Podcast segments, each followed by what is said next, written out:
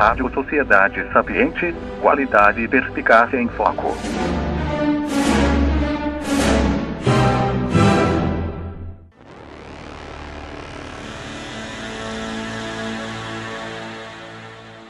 Olá, eu sou o apresentador Steve.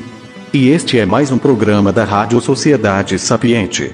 Sejam todos muito bem-vindos ao nosso podcast, e desde já agradecemos a vossa ilustre audiência. Agora vamos ter um irreverente colóquio com nossos amigos. Boa tarde, Matheus. Boa noite, Stephen. Obrigado pelo introito. Hoje estamos sem o mestre, né? O Felipe, ele está nas aventuras dele. E sem mais delongas, né? Um assunto extremamente pertinente. Acho que muitos de vocês vão gostar do assunto, se não se já não conhece um pouquinho, né, vamos se aprofundar um pouquinho mais sobre o assunto, é, astrologia chinesa. Para e para esse assunto trouxemos o famoso Jefferson Ferreira. Boa noite, Jefferson. Boa noite, tudo bom? Bem, você? É, eu estou muito feliz de ter essa conversa. Eu sei que eu enrolei um pouco, não né, sou de pessoa tanto enrolado, mas é, é um assunto bem interessante de conversar, né? Porque é uma coisa que as pessoas não conhecem e quando elas toma o conhecimento pela primeira vez, a gente vê, caramba, que, que interessante, como é diferente. Sim, sim. Então, eu creio que vai ser uma conversa bem produtiva nesse sentido. É, eu mesmo eu tive conhecimento assim uns 15 anos atrás, assim, muito superficial. E quando eu vi essa parte mais profunda, eu sempre, meu, tem muita coisa. Eu pensava que era só, ah, tal, nasceu em tal ano, ah, é tal, tal animal, acabou. Aí depois tem a questão do, dos elementos, né? E Bazi, né, o quatro pilares e forma um mapa, né, muito mais complexo. Eu nem imaginava que existia, né? E isso aí foi ter conhecimento com você, né, com o Bartel, com outros, né? Muito legal. E aí ver que assim, mesmo a pessoa que não conhece, né, igual esse dia eu estava comentando com meu irmão, comecei a comentar, ele, nossa, mas isso é complexo. a pessoa não, não, não, tem noção, né, que é um, é um todo uma, um universo, né, isso que é interessante. Mesmo a pessoa que às vezes não, nunca ouviu falar, começa a ouvir assim, meu, tem muita coisa interessante. Né? E, e, as coisas vão batendo, né? Isso que é mais interessante. Né? As coisas vão batendo. É, mesmo eu, assim, sem entender muita coisa, só falando assim, ah, qual que é o ano que você nasceu? E ver o, o animal e o, e o elemento, a pessoa, pô, que interessante, né? Tem aqueles textos assim, né? Óbvio que não, não substitui uma análise, né? Mas é, a pessoa já vê, pô, muita coisa bate, né? Mesmo naqueles textos assim, né? Genéricos da internet. Não, assim, tem, tem muita coisa. E até porque a gente fala de metafísica. Porque assim, primeiro vamos lá, vamos estabelecer as coisas. Olha, existem algumas diferenças quando a gente fala uma concepção metafísica da realidade. Tá? Quando a gente fala, por exemplo, aqui no Ocidente, a gente fala de uma concepção metafísica, muitas vezes, é, quando a gente vai ler os tratados metafísicos, é, há misturado algo de uma cosmologia. Então, o, os tratados metafísicas são o quê? Uma coisa, uma, algo sobre os princípios eternos de Deus, né, os princípios imutáveis os primeiros princípios, com algo de, da cosmologia essencial que estrutura a realidade. Aqui no Ocidente, por exemplo, quando você vai ver no Islã a respeito da metafísica, né, a metafísica diz respeito apenas aos atributos de Deus. Tá? É, claro, dentro desse estudo você vai ter outro estudo em que diz respeito às as qualidades ante a manifestação do mundo. Né? É só para você entender que quando a gente vai falar da, da a gente chama de metafísica chinesa, a gente não está falando especificamente de uma concepção da criação, ou seja, da manifestação desses primeiros princípios. Mesmo que tenha, claro, algo assim. Mas a gente está quando fala de metafísica, a gente está falando desse conjunto de técnicas. E assim, só para você ter ideia, né? O que a gente chama de astrologia chinesa também, Olha aqui a questão. Não é uma astrologia. É. Interessante. Entendeu? Sim. É, foi meio que uma tradução, né? Uma forma de usar uma palavra que aqui, aqui no Ocidente seria astrologia, mas lá não seria exatamente uma astrologia, né? Não lida bem, né, com movimentos celestes. É, porque assim, obviamente, algo do movimento celeste, obviamente tem. Entendeu? Como, sei lá, você pode dizer que a... É, o próprio calendário é lunar, né? É, o calendário é, né, é lunisolar, na verdade. Você tem aspectos do solar e aspectos do lunar ao mesmo tempo. Por exemplo, as estações do ano, elas são definidas essencialmente pelo quê? Pelo periélio e pelo afélio. Ou seja, pelo movimento de quando a Terra está mais próxima do Sol. Né, você define o periélio, que é o momento em que é o inverno. Olha que interessante, o inverno é quando justamente o Sol está mais próximo da Terra. Quando a, a, a não solta, mas é, a Terra está mais próxima do Sol, né? Mas quando ela está mais longe, você define o verão. Aí você vai perceber que é o seguinte: uma coisa que a gente chama de estações energéticas. Tá? Isso é uma estação energética. Outra coisa é uma estação uh, geográfica, vamos dizer assim. Né? O que uma acontece no hemisfério norte acontece no hemisfério sul. Então, quando a gente entende a, a característica essencial de cada coisa, fica mais fácil entender uh, a realidade, fica mais fácil entender o que, o que, que eles estão falando. Mas é sempre baseado no movimento do Sol e da, e da Lua. Então, uh, claro que antigamente os cinco elementos, o Wuxin, ele, ele tinha uma relação com os planetas, entendeu? Você tinha, por exemplo, o movimento madeira relacionado a Júpiter, você tinha o movimento fogo relacionado a Marte, você tinha o movimento é, terra relacionado a Saturno, você tinha o movimento metal relacionado a Vênus e você tinha o, o movimento água relacionado a Mercúrio. É, então, o, se existia uma relação com os planetas, e, então, mas a astrologia chinesa não deriva disso aí. Tanto que existem diversas é, astrologias chinesas, não existe só uma, existem diversas. E cada uma vai tratar de um aspecto da realidade diferente. Claro, algumas é, elas se baseiam mais no movimento do céu. Algumas se baseiam no movimento do céu, mas outras não. Então o que a gente é, comumente conhece aqui por Bazi, né? Ele não é bem uma astrologia no sentido estrito. Porque o que ele se baseia? Ele se baseia no, na mutação da realidade. Só que para vocês entenderem isso aí, existe até uma. Se tiverem mais curiosidade, a gente, eu e o Bartel, batemos um bom papo na última aula de Jade sobre o livro, né, Shen, o Instante Criador, do pesquisador Jean-Marc Salé, que eu acho, assim, na minha humilde opinião, eu acho que é o melhor livro para entender a metafísica chinesa, a cosmologia chinesa. Eu nunca, eu nunca vi um livro melhor do que esse, que seja mais completo e mais robusto do que o Shen, o Instante Criador. Por quê? Porque o doutor, uh, claro, né, o doutor uh, Jean-Marc Salé, ele está pensando inicialmente na medicina chinesa, tá? Mas o livro ele, ele tem uma coisa muito bacana, porque ele não define um conceito. Por exemplo, ele não define o que é Jin ou Rundum, por exemplo. Ele não define, ele aponta. E, e, esse é um primeiro erro que a gente vai ter quando vamos estudar esses assuntos. A gente vai ler livros sobre esses assuntos. Porque quando você traduz o livro, quando você uh, vai falar desses assuntos, você precisa o quê? Você precisa colocar uma definição no idioma. Né? Você está pegando o chinês, ou muitas vezes é uma tradução da tradução do francês ou inglês. Ou seja, você está pegando de algum idioma e você já está jogando em outro. Então, o primeiro problema que a gente vai ter aqui é que você precisa dar uma definição. O que alguns autores fazem? Eles colocam a palavra em chinês. Outros autores, eles querem querer, eles criam uma definição. É, você vai ter uma nota de rodapé com uma definição da coisa. Só que isso atrapalha muito né, o, a pesquisa.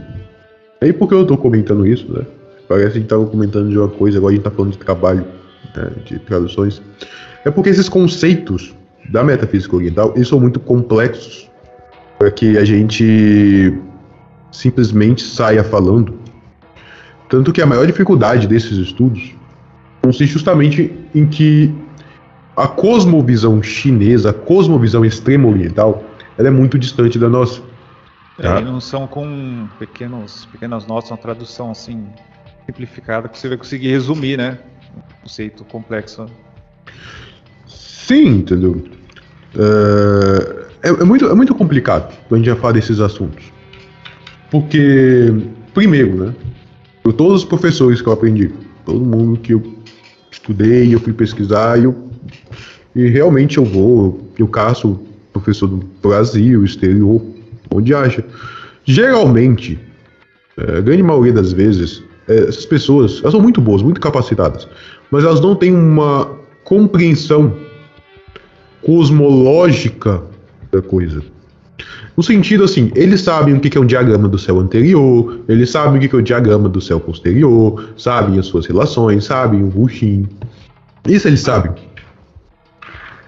Mas quando eles pensam naquele assunto, é, é assim, falta essa integração essencial. Então é, é uma coisa muito difícil de aprender. Tá? É muito difícil mesmo. Mas é claro, tudo que é difícil tem o seu benefício. É, existe um benefício muito evidente. Tanto que no Brasil, né, comentando com o pessoal que. É, você vê que eu estou conversando com você e eu estou dando algumas indicações. Sim. Porque. É, a própria Hora de Jade eu acho muito interessante. Eu vi esse episódio, você com o Bartel, achei excelente, Uhum. né? A própria Hora de Jade, assim, achei incrível, né? Sim, porque o projeto da Hora de Jade inicialmente foi tentar dar uma tradução a esses conceitos. Simplesmente porque é muito, é muito difícil você ensinar base ou, sei lá, qualquer outra arte, Feng Shui, Ziwei, Doshu, qualquer uma das artes chinesas. É muito difícil. E olha que o Bazi, por exemplo, ele é, por incrível que pareça, ele é mais simples. Caramba. É, o Feng Shui eu tava vendo também, tentei aplicar algumas coisinhas aqui em casa, mas é realmente complexo, assim, pra gente que é leigo, né, e só vê o conceito, assim, de forma mais simplificada, né, é meio difícil, né? Tá, cara, começa com o primeiro problema. Alguém chamado Thomas Lin Yun, que a gente vai ser conhecido como o Feng Shui do Chapéu Preto. O primeiro problema aí é que esse chinês, né, do muito esperto, ele estudou com alguns mestres chineses na época, né? E ele conheceu o budismo tântrico. E algumas coisas da. Eu nunca sei o nome desse negócio, é Vastu Shastra, alguma coisa assim, que é. Eu sei que, o pessoal chama de Feng Shui indiano. Acho que é, chama Vastu Shastra, alguma coisa assim. De, de Índia eu conheço muito pouco. Então, eu não sei se eu estou falando correto do, do, do, Feng- do tal do Feng Shui indiano. Então, o Thomas Yun, ele, ele estudou essas coisas. E ele percebeu o seguinte: bom, ah, o Feng Shui tradicional ele é baseado é, em duas tradições, tá? A Sanhe e a San Yuan. É, existe uma tradução, uma tradição matemática do Feng Shui, onde você precisa ter uma, uma precisão matemática das coisas, e existe um Feng Shui mais intuitivo, sei lá, por exemplo, algo baseado um pouco na escola da forma, onde você olha as formas dos objetos, você olha o relevo. Então é uma coisa menos matemática.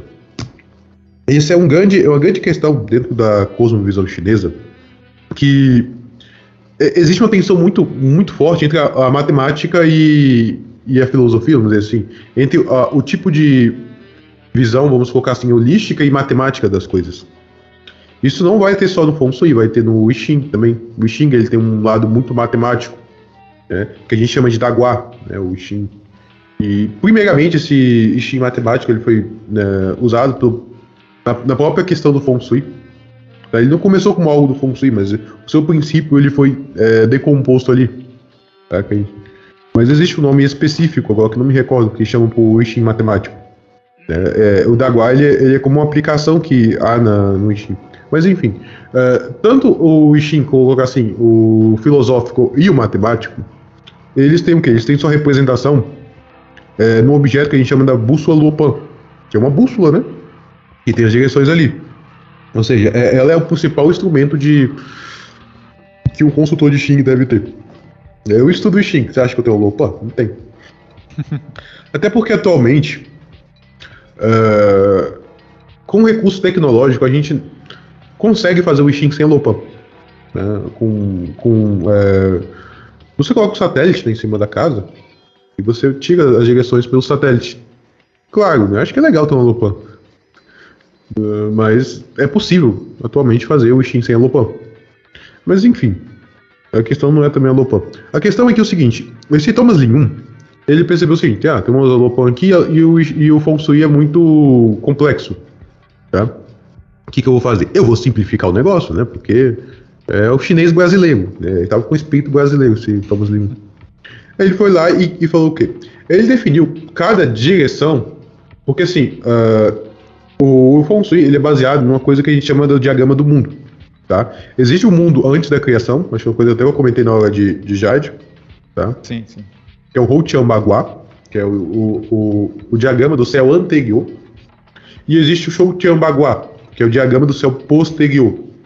Então, você vai ter as direções ali baseadas com o movimento do Sol, por exemplo. Você vai ter o leste representado a madeira, você vai ter o sudeste representado ao vento, o sul representado ao fogo, o sudoeste representado à terra, o oeste representado ao metal, o noroeste representado ao céu, ou, ou metal mais, né, metal mais duro, uh, o norte representado à água e o nordeste representado à montanha.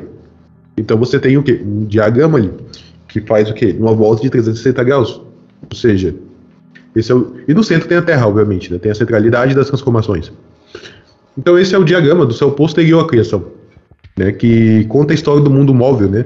das transformações desse mundo movente. O que, que acontece com o Thomas Lin? Ele percebeu que ao aplicar certos princípios ali, ele como que transformaria essa Lopan numa Lopan sensitiva, vamos colocar assim. É como, por exemplo, é, a direção sul, representada por Li, o fogo. Ele vai e coloca a fama. É, Zé, no trovão, no leste, ele coloca família, né? Porque o que acontece? O leste é onde você, é onde o sol nasce. Então, onde que inicia o movimento do sol. É onde o, o pequeno Yang, ele, como nesse sentido, ele vence o pequeno, o Gandin, e se transforma, e, e ele cresce, ele vai, né? Ele vai ganhando um, ele começa a crescer até se tornar o máximo. Então, um movimento de crescimento. Então, o Thomas Lyun, ele percebeu que, ah, cara, então esse negócio aqui dá pra gente transformar. Então, basicamente, ele criou uma espécie de feng shui onde você tem uma questão assim. Ah, existe uma direção que é definida dessa Lopan, porque assim, essa, essa Lopan do Thomas Lyun, ela não dita as direções do espaço, como a verdadeira Lopan. Então, por essa falsa, né, essa ou seja, ele, resumindo, ele gourmetizou a coisa para poder vender no Ocidente e ficou muito rico com isso. Literalmente. E hoje em dia, se você olhar na internet, 99% de fontes que você vê na internet é o fonte do Thomas Lin. Porque é uma coisa que você consegue aprender no Google. Literalmente. É, fonte para a minha casa. Vai aparecer lá a lopando dele lá. Hum. E você coloca as coisas, assim, a direção do trabalho, tem que então é uma coisa é, totalmente macumbeira. Tá? E quando a gente vai é, estudar né, o feng shui mesmo, a gente vai ver que é muito complexo. Por exemplo, você não consegue fazer um feng shui de uma casa se você não sabe o mapa da da pessoa. Ah, sim. Se você não tem o, o que é o morador, né? Porque pensa bem, o que é a coisa mais importante na casa? É o morador. Né? Se você não sabe como é o morador, como você vai saber se a casa é boa ou não? É, realmente. O que a gente dá para saber, existe um livro bem interessante eu tenho certas ressalvas com ele, que é o livro da Evan Wong, que é, é um curso de Feng Shui. É, deixa eu ver como é o nome dele, tá aqui na minha mesa. A Master Curso em Feng Shui. Tem na Amazon. É um curso bem bacana. É um livro bem bacana, porque ele tem muita foto. Tá? Ele tem muita foto das coisas. E a Evan Wong é muito visual. Contudo, a, como ela define as direções da esquerda e da direita, do, do dragão e do tigre, é, eu não vou dizer que tá errado, mas é baseado numa linha de feng shui taoísta que, sei lá, eu não conheço. Eu sei que é, ela é um, é autor tradicional, a Egon. Então por isso que eu falei que eu não conheço, então não, não é sacanagem dela, entendeu? Mas a ordem tá trocada. Eu não, eu não sei como que ela aprendeu, ela fala que aprendeu com o mestre, se não me engano era o tio dela, o mestre.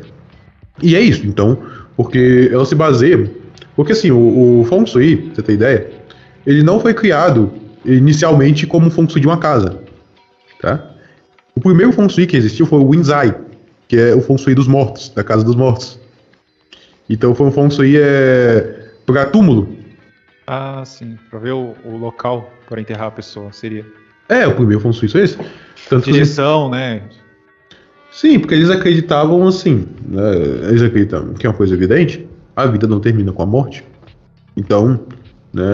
Ou seja, se todas as coisas que você faz neste mundo, elas precisam ter um fim adequado, elas precisam ter uma direção adequada, uma orientação adequada. Né? Se você segue o caminho do tal, né? Segue o, uh, ou seja, a, a, estrutura da vida, é claro que obviamente a sua morte ela precisa também ter um caminho adequado. Sim. Porque isso é, faz parte. Oi? O budismo eles enfatizam muito a questão do, do Buda, né? A posição que o Buda hum. é, atingiu para Nirvana, né? enfim, que ele morreu, né? Então ele deitou exatamente do lado, né? É, a face virada para o leste, o, a cabeça para o norte, então tem todo um, toda a questão, né? Ele não morreu de qualquer jeito, né? Ele deitou de um, um jeito específico, né? E isso é bem significativo, assim, né? Os budistas. Cara, isso, isso tem um significado, entendeu? Então, isso é, isso é bem interessante. Então, quando o Feng ele começou com o Inzai, com o Feng da Casa dos Mortos. Ele não começou né, com o Feng dos vivos, o Yanzai né. Depois eles foram percebendo que, percebendo que isso poderia ser aplicado a seres humanos também. Ainda mais, se você pensar assim, antigamente, pelo menos umas 8 horas por dia as pessoas tinham que ficar dentro de casa. Sim, sim. né? Hoje em dia é muito mais do que 8 horas. Entendeu? Muito mais. Você tem que ficar o quê? Você, pô, eu trabalho é, home office, né? Vamos É, quem trabalha em casa. É, 24 horas dentro de casa. Então, imagina a, a importância que, que é a casa na minha vida. Mesmo que eu não esteja olhando para ela o tempo todo, né? Eu estou nela o tempo todo. É, igual eu tô aqui, eu tô aqui queimando de calor, cara. O Espírito Santo tá horroroso. Nossa. Ah, então, eu tô aqui, suando, mas São Paulo tá, tá fresquinho aqui. É, eu tava aí esses dias. Então não sei que. Eu, eu- eu tenho comparações. Entendeu? Então, assim, cara, eu tô aqui o tempo todo. E o tempo todo, essa casa ela tá me afetando de algum modo. E você não precisa pensar numa coisa muito mística, tá? Não precisa ser algo muito místico. É só aquele sentido, pô, você tá na sua casa. Aí você olha assim pro lado, né? Como eu tô olhando agora, tem uma bagunça. Meu quarto tem muitas bagunças, muitos livros bagunçados. Pô, isso me afeta de algum modo. É, Eu vejo aquilo e, e aquilo vai me afetando. Sim.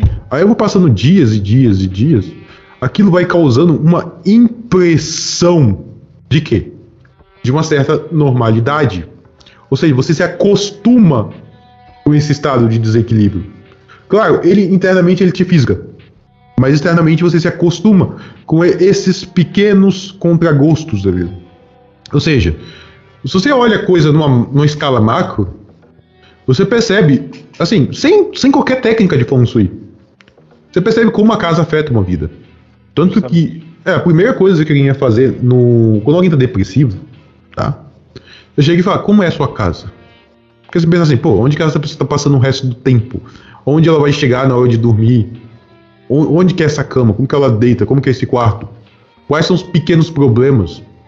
Tudo isso é importante. Sim. Entendeu? Então, assim, mesmo que você não acredite, mesmo que você ache que o Feng Shui é maluquice, eu vou te adiantar, muito chinês acha que é maluquice. Depois eu vou chegar por que eles acham isso. É uma história bem engraçada. É, o Feng Shui, é, por, por mais que impressionante que seja, Feng Shui, a astrologia chinesa, qualquer, todas as artes chinesas, elas estão num processo de decadência há mais de 400 anos. Cara. É, por- Era muito mais recente, assim. não, não, é o que aconteceu? O problema da- dessas artes foi uma coisa que. Foi o meu problema daqui. Uma coisa muito boa que a gente ama muito, mas que trouxe um problema pro mundo. Eu sei. Uma coisa muito ótima, que chamada impressora, impressão. A destruição dessa. Assim, a, a quase destruição dessas artes se deu por causa da, da, da invenção do. Não da invenção do papel, mas da impressora. Sim, sim. É, lá eles. Lá é... Corrija, né? Mas lá eles que inventaram a prensa, né? Eles Sim, faziam então. prensa. Aí o que, acontece, cara? O, o, o, o Império Ming, ele dá mais ou menos ali 1200 a mil, mais ou menos 1644. Né? O, vou resumir logo pro último Império Chinês. Olha que interessante. O Império Chinês acabou em 1644. Aí porra, mas, mas 1644 e agora? O que aconteceu todo esse tempo? Entendeu? O chinês mesmo parou de governar a China em 1654. Claro, né? Agora tem só na Revolução Comunista aqui. Mas o chinês mesmo perdeu 1654. Olha que interessante. O começo do Império Ming foi o império no momento em que essas artes elas alcançaram o seu ápice na técnica. Na técnica, na rebuscação, era uma coisa maravilhosa. Você tinha os grandes mestres, você tinha a coisa num nível tão alto que era uma coisa totalmente assim tinha reflexo pro povo, tá? Existia assim o povo, se beneficiavam, principalmente com Xinxipai, principalmente com a escola da fome. Porque muitas vezes os vilarejos eles eram feitos, né, construídos na China, muitas vezes por Feng Shui, tá? Então eles, eles olhavam o- os, não as casas individuais, porque assim, né, você tem muito trabalho fazer Feng Shui de cada casa. O Feng Shui ele era mais um pouco, ele é reservado a uma certa elite, a nobreza. É, você vai olhar a China antiga, cara, tem foto ali, tem assim, ah, documentário sobre a China antiga. Porque muita construção tá até hoje, entendeu? Você olha lá como que é, as casas, os aldeões, é tudo. Cara, é bem chorar. Mas você vê a, a casa dos nobres, entendeu? Entendi. Então eles faziam da, da, da vila, assim, faziam meio que um coletivo ali só pra fazer mais ou menos, então. É, eles faziam um coletivo pra, pra você ter uma, uma condição de vida boa. Sim. Né? Você não tá, sei lá, muito exposto a vento, você não tá numa região muito alagada. Porque eles sabem que se a, a vida social, a, a, a vida do, dos aldeões piora muito, eles sabem que em algum momento eles vão perder a cabeça. Sim, sim. Literalmente perder a cabeça. Né? então eles pelo menos fazem isso aí. Então chegou um, um nível de técnica muito grande dessas artes. Contudo, quando você teve é, começou a ver a impressão de livros desses assuntos, imagina, pensa assim, um, um mestre de feng shui, ele era um cara que ele fazia ali para nobreza e ganhava uma nota preta, entendeu? Ficava porque era uma coisa da nobreza. Um grande mestre ganhava muito dinheiro, era muito né, respeitado. Era o cara comia do bom e do melhor. Aí começou a ter a, a impressão o que aconteceu. Apareceu vários mestres, né, vários pseudos mestres. Então começou a popular é, especialistas em astrologia chinesa e feng shui na China. E outras artes também, tá? Sim. Começou a aparecer vários mestres, vários gurus. E o que aconteceu no, na prática? A coisa caiu em descrédito. Então, o Império Ming, quando o Império Ming foi cair, 1600 e bolinha, 44, uh, essas artes estavam tão em descrédito, tão em descrédito, que eles cuspiam esses caras na rua, os mestres assim, na rua. Eles vinham cuspir pra cara. É, tinha até uma frase na China, ah, não. Né, você tem que tomar cuidado com mestres de Feng Shui, porque eles podem te enganar por 20, 30 anos. Porque o efeito de um feng shui na sua vida, ele é lento, tá? Ele não, ele não é rápido. É a longo prazo, então. É, existem técnicas que são mais rápidas. Por exemplo, as estrelas voadoras são rápidas, mas elas têm curta duração. Elas são tipo uma coisa que você ativa e vou colocar assim, né? Você ativa, mas você não, você não consegue ter constância naquilo. É a coisa que você tem que ativar de vez em quando. Ah, tem estrela voadora, demora sei lá horas para ativar. Mas normalmente um feng shui, um feng shui é, bom mesmo, né? Ele demora, sei lá, seis, oito meses para ativar. Ah, sim. Mas é. também para a vida toda, né? Bem aplicado para a vida toda. É, sim, claro, mas desde que as pessoas façam as correções. Sim, Porque todo ano, todo ano tem que fazer correção. É uma coisa meio chatinha. então, o que aconteceu? Esses mestres começaram a cair. E, e a China também estava bem degradada. Tanto a, a ponto de que o Império Chinês perdeu para os Manchus, que era uma minoria étnica, que era 1% da China. Nossa. Eles perderam para os Manchus. Você tem engraçado, é, não sei se você já viu o Avatar, Lenda de Aang. Sim, sim. O reino da Terra é o reino Manchu. Ah, interessante.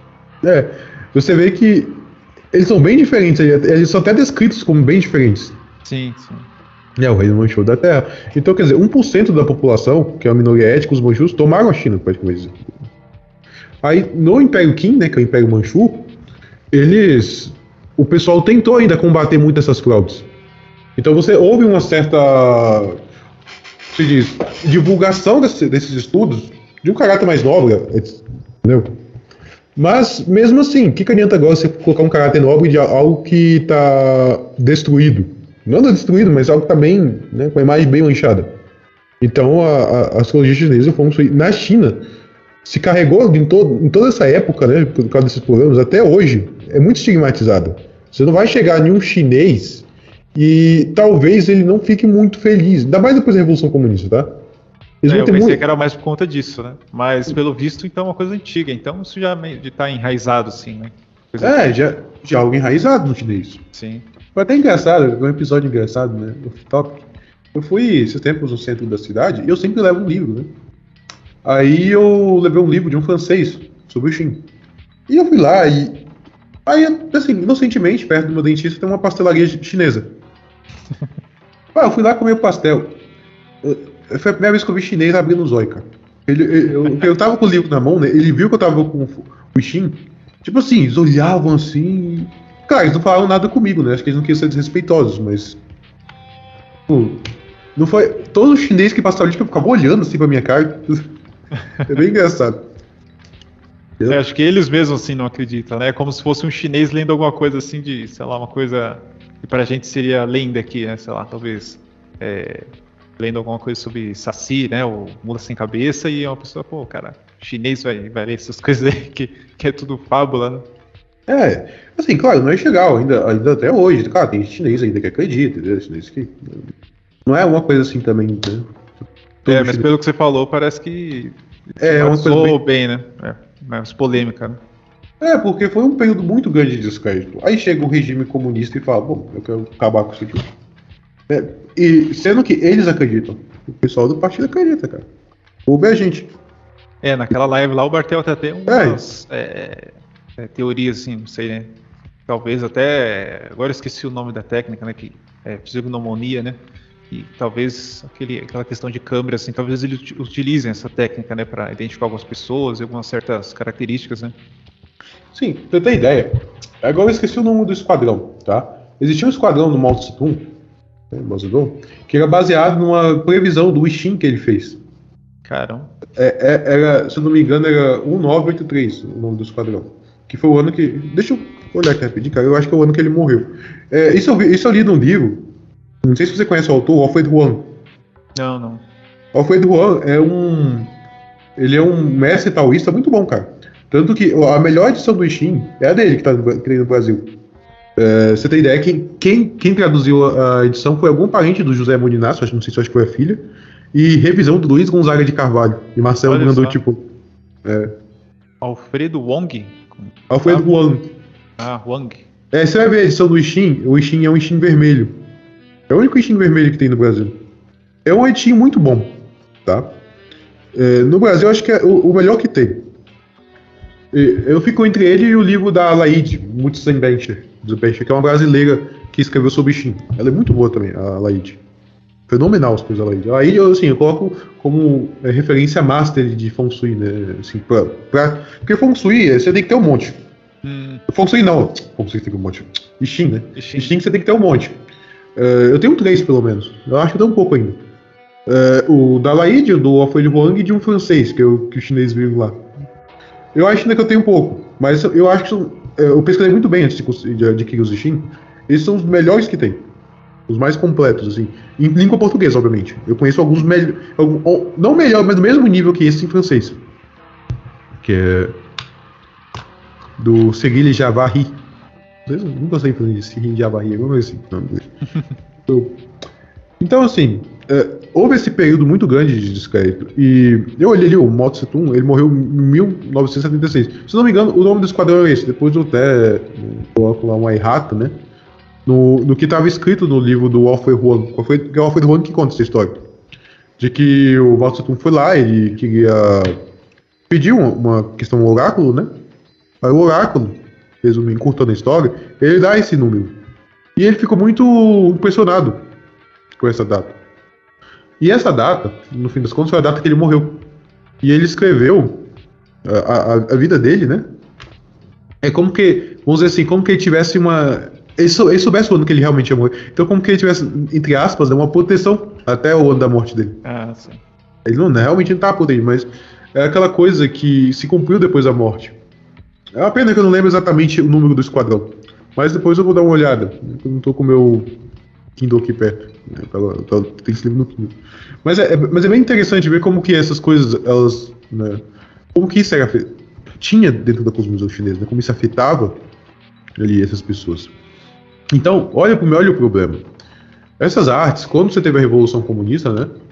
eh, O que aconteceu? Parte desses autores, desses mestres, assim, né? Eles foram para Taiwan, eles foram para Tailândia, Coreia, Japão, Nova Zelândia, França, Estados Unidos. O Juan mesmo foi para o Havaí. E- Ele fez parte desse expurgo, né, que teve na época. Ele foi um dos que foram expurgados. Ele foi para o Havaí. Então, esses mestres se espalharam pelo mundo. Aí o que aconteceu? Esses mestres morreram e deixaram o quê? Discípulos. E os discípulos são o quê? São ocidentais. Hum, Na grande maioria são ocidentais.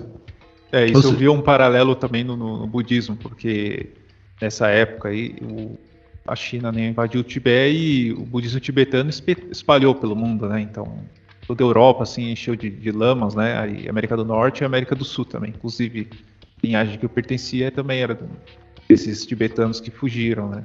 Uhum. Então, mas hoje em dia, né, como você comentou, já estão mortos, né? Então são os discípulos, né? Mas teve É. um florescimento, né, dessa, dessa questão oriental, né? Foi um, um boom, né? Simplesmente eles começaram a fugir, né, do, Oriente e espalharam pelo mundo todo, né? É, cara. E aí quando você vai ver na prática, você vai ver que esses pessoas que se tornaram agora budistas, é, a própria metafísica chinesa, são ocidentais e eles têm um modo de pensar ocidental, que é um modo muito escolástico, Sim, muito sim. Entendeu? Não são aquelas pessoas que têm aquela cosmovisão chinesa de milhares de gerações. É, falou, falou na questão do budismo, né? Budismo tibetano.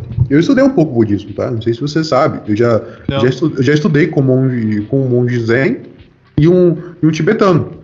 Eu Hum, não sei se você conhece esse tibetano, que é o Lama Glenn. Glenn? Ele é meio, Glenn, ele é meio famosinho assim no, nos gringos aí. Né? Lama Glenn Mullen. Eu fiz um. Ah, sim, não é estranho, mas não conheço É. muito bem, não.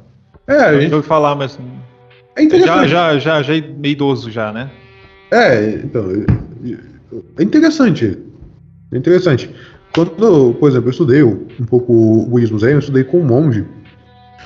Um monge nordestino. É engraçado. é o que eu tive acesso, né? O cara é gente boa. Mas assim. é, você vê que é exatamente isso, entendeu? Sei lá, o monge nordestino, é o, né? o Glenn mesmo, se não me engano, ele é alemão. Ah, mesmo, sim. assim. Então, assim, já não é o pessoal mais. Então, você vai ter uma espécie de intelectualização desses conteúdos. E o que, que acontece com essa intelectualização? Tem coisas boas e ruins, obviamente. Ah, o lado bom é que o aparato crítico sobre esses assuntos ele, ele se torna muito grande. Porque as pessoas querem método, querem testar. Né?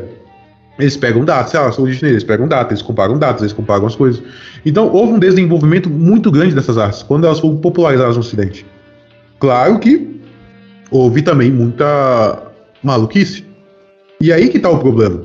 Porque há- houve as duas coisas ao mesmo tempo. E, e o que, que me parece, cara, agora, impressão pessoal, é que os antigos, assim, que são considerados mestres aqui no Ocidente, né, sobre os assuntos, eles quase, me parece a impressão que eles se renderam a- ao aparato ocidental. Essa é a impressão que eu tenho. Por quê? Por exemplo, você tem autores, por exemplo, né, como o Yu. né? O Yu, ele é um, ele foi considerado anos atrás é, como um dos cinco grandes. Né? Teve uma reunião lá dos cinco grandes mestres né, da chinesa no Ocidente. O Joseph Yu foi colocado entre os cinco. Mas a impressão que eu tenho, até mesmo do Yu, é que eles vão se rendendo a essa, essa coisa ocidental. Tanto que eu- quando eu fui fazer o curso do Joseph Yu, né, de astrologia chinesa, que, que acontece? O curso ele já chega com o pé e meio na porta, né, falando que, ah, aqui a gente vai fazer um trabalho crítico das coisas. Então ele pegou muita coisa que é tradicional, que funciona, e ele simplesmente ignorou. E simplesmente tirou. Ele, sei lá, parece que ele, ele quis render esse aparato. Tanto que é uma coisa bem zoada que ele fazia. Você estudava com ele assim, ah, fazer curso com o Joseph Yu por 5 anos. Ele já pegava e tirava o título de mestre. É, Ah, mestre não sei quem. 5, 10 anos lá comigo. Mestre não sei quem. E o próprio Joseph Yu, né? Quando a gente vai ver a vida dele, ele foi um cara que ele aprendeu com o mestre tradicional, ele aprendeu em Hong Kong. Então assim, tudo certinho. Aí. Só que quando o mestre dele morreu, ele simplesmente veio pro ocidente e divulgou pra todo mundo o negócio. então, é uma coisa meio controversa. Porque se o Joseph não tivesse feito isso, né, eles, eh, Raymond Lu também, outros caras assim, eh, o próprio Rilu também, as coisas não teriam sido eh, se espalhado tanto. Pra bem e pra mal, entendeu? sim. É, banaliza também, né? Acaba. Ah, então, é o que acontece na internet. Eu fico lá no meio dos fóruns do pessoal de Feng Shui, astrologia chinesa. É, um negócio tipo. É, que é o que acontece com o ocidental, dá vergonha. Vergonha de você ver aquilo. Então, quando essas artes elas vêm para o ocidente, não só. Agora, pode ser até o próprio budismo, as próprias religiões, elas ganham, um elas ganham uma popularização muito indevida. né? O que acaba levando a essas artes um certo descrédito. Ou uma certa a, aparamentalização, vamos colocar assim, né? Paramentalização de, de uma roupagem New Age. Ah, sim. né? Que o pessoal mistura é, o budismo, mistura o reiki, mistura não sei o que lá. Aí forma uma maçaroca. É, uma maçaroca. É assim, aí você vai ter. Cara, vai ter aquele negócio. Mindfulness. Nossa, isso, isso, o americano adora essa merda. Adora, mano, adora assim, é, é, fluxo de consciência, ah, é mindfulness, é, elevação espiritual. Cara, Eles adoram isso. Então, é, você- é que, que tem um, um- um mestre que foi para os Estados Unidos, né? O Trumpa Rinpoche, e ele, assim, o pessoal tava muito, assim, na questão de super- superficialidade, né? Queria pegar muita questão do, da, uma espécie de, de uma, tradi uma tradição assim mais artificial, uma coisa assim mais só colocar as roupas assim, no, como se o budismo tibetano fosse uma certa cultura ah, tibetana. E ele assim foi totalmente controverso, né? Ele começou a usar roupas ocidentais assim. E o pessoal surtava, né? Ele não, foi bem difícil para ele implementar o budismo tibetano lá, né? Tanto é que ele acabou criando uma linhagem, né? Mas era interessante, né? Que, que ele era assim muito pessoal assim parecia uma coisa muito extrema, né? Mas lá era um tipo de abordagem, né? Mais assim é, aguda, né? E é interessante, né? Que, que lá o pessoal tava assim super, é, até com um termo até utilizado, uma espécie de é, é uma espécie de materialismo, né? Que foi criado lá, que Sim. chamava de é, até esqueci o nome do livro dele, eu li na época, é, uma espécie de materialismo espiritual. Então eles queriam simplesmente é, fingir as técnicas, não queriam é, participar daquele processo assim complexo, né? Mas enfim, isso aí não, tem muito a ver, Sim. mas é, é, é, interessante, né? Esse aspecto, como foi é. difícil, né? Ele, tá, ele que, que fugiu do, do Tibete, né? Então ele caiu, caiu daqui direto, né? E assim do Tibete da época tradicional, né? Sim. Então eu... era muito difícil, né? Mas ele era interessantíssimo. É o que aconteceu também no Brasil, né? Não sei se você sabe, tem um mosteiro ali em Três Coroas. Sim, sim. Né? O, o Ripochet ali, é, o pessoal tem uma lenda de que ele é um santo budista. O Chago de Ripochet? É, Três Coroas. Sim. sim. É, e Todo mundo sabe, assim, cara, não é fazer polêmica com você, mas todo mundo sabe que o negócio decaiu bastante depois da, da saída dele. Hum. É, não tem no que, tem que dizer depois que ele morreu. Né? Sim, tem sim. Que dizer. Entendeu? Mas é uma, é uma, coisa que o pessoal assim, foi brasileirando, foi o que aconteceu um pouco aqui no Brasil com a Sociedade Taoísta, né? E é do. que foi fundada pelo mestre Shen. Que ele foi realmente, sim. Ele pode ser considerado mestre, né? O Shen, ele ele começa aprendendo um monte de coisas diferentes, né? Tipo, to todas as baboseiras ocidentais, né? O Shen aprende tudo. Aí depois ele fala, ah, bom, eu tenho que agora buscar a tradição mesmo, né? Aí ele vai e depura tudo. Entendeu? Só que quando você chega, hoje você vê o pessoal, você vê assim, pô, isso aqui tá muito aquém do quem, de quem foi o Shen. Entendeu? A, a coisa se brasileirou. Ixi. É, e a gente sabe o que acontece com as coisas brasileiras, né? Se tornam brasileiras. é. E foi uma coisa que eu acho até um absurdo, né? O pessoal chega ali. Tipo, eles dão os cursos para você, né? Só que o, a parte mesmo interessante das coisas, eles não te mostram porque você não é taoísta. Aí fica uma coisa que nem o próprio Shen era assim. Nem ele era assim. Então, assim. Aí fica aquela coisa assim que você aprende as coisas pela metade. E um negócio que eu não gosto é alguém que me ensinar as coisas pela metade. Só pela metade nem ensina, entendeu? Hum. Porque você vai ver no na gringa, se o cara, como o pessoal fala, se você tem carvão no bolso, cara, você, você paga, cara. É, por exemplo, o curso do Sérgio Alger. É, o Sérgio Alger é um, um taoísta muito bom, cara. Entendeu? Um cara muito, né, como se diz, é, que ele ali é ponta firme. É, o custo do auge ele cobra mil euros anual só pra você participar do negócio dele. Depois ele comprar o curso lá dentro. Aí é história. As coisas são caras, cara. Mas, o, por exemplo, sei lá, se for precisar pela metade, eu prefiro juntar o dinheiro e ir atrás do Sérgio. Porque né, ter que ficar é, tendo é, 98 bilionésimo curso de Steam que, né, você volta ao mesmo ponto depois. Entendi. Então, existe essa. Né, eu tô comentando essas coisas, eu vejo que eu não, não parti tanto para gnose. Né, assim. É mais porque é, é uma coisa necessária que a gente entenda. Porque quando você vai ouvir as coisas, né, você vai ver uma análise, seja minha, seja do Bartel, seja, sei lá, do próprio Akira, né, o Luiz Carlos aqui, ou, ou o Murakami. São assim, as pessoas que estão ativas ainda e falando de astrologia chinesa, né? Tanto que o Akira, eu acho que ele vai lançar um curso né, no fim do mês agora, para quem quer né, aprender. Mas é aquela coisa, curso assim, você quer aprender com esses caras aí, ele cobra um caro. Eu fiz os dois dele, fui, os dois dele foi para 7 mil reais o curso, entendeu? Claro, ele vai é, é caro. Então, ele vai lançar mais barato agora, né? Porque eu, eu comprei dois também, né? Eu fiz dois lá. O cara fez olhão também, né? É, me paga. Mas, assim, sei lá, compro aqui. Aí você vai ter essa questão, né? Você vai ter essa questão que, por exemplo, você vai ver muita assertividade tá? em, em coisas muito, muito íntimas. Aí você percebe que o princípio da qual ele está falando se aplica aqui. Né? O, o, princípio dentro da, dessa cosmovisão chinesa, das artes chinesas. Contudo, é uma coisa que, agora, na minha opinião, né, opinião pessoal, eu acho interessante é, você não esquecer, dentro assim, claro, se o sujeito for cristão, né, do próprio cristianismo nesse ato. Por quê? Porque pro chinês, como dizer assim, a gente já tem uma cosmovisão, a gente já tem uma estrutura que abarca esses conhecimentos. Entendeu? Você tem, sei lá, todo o código confuciano, né? o código Confúcio, de como é um ser humano, de como você trata seus pais, de como você trata sua mãe, de como você trata seus irmãos. E aqui a gente tem o quê? A gente tem os mandamentos. Então, a, a gente não, não, não pode jogar o que a gente tem em prol de buscar algo oriental. Que é o que acontece com as pessoas no estudar. Entendi. É o primeiro problema.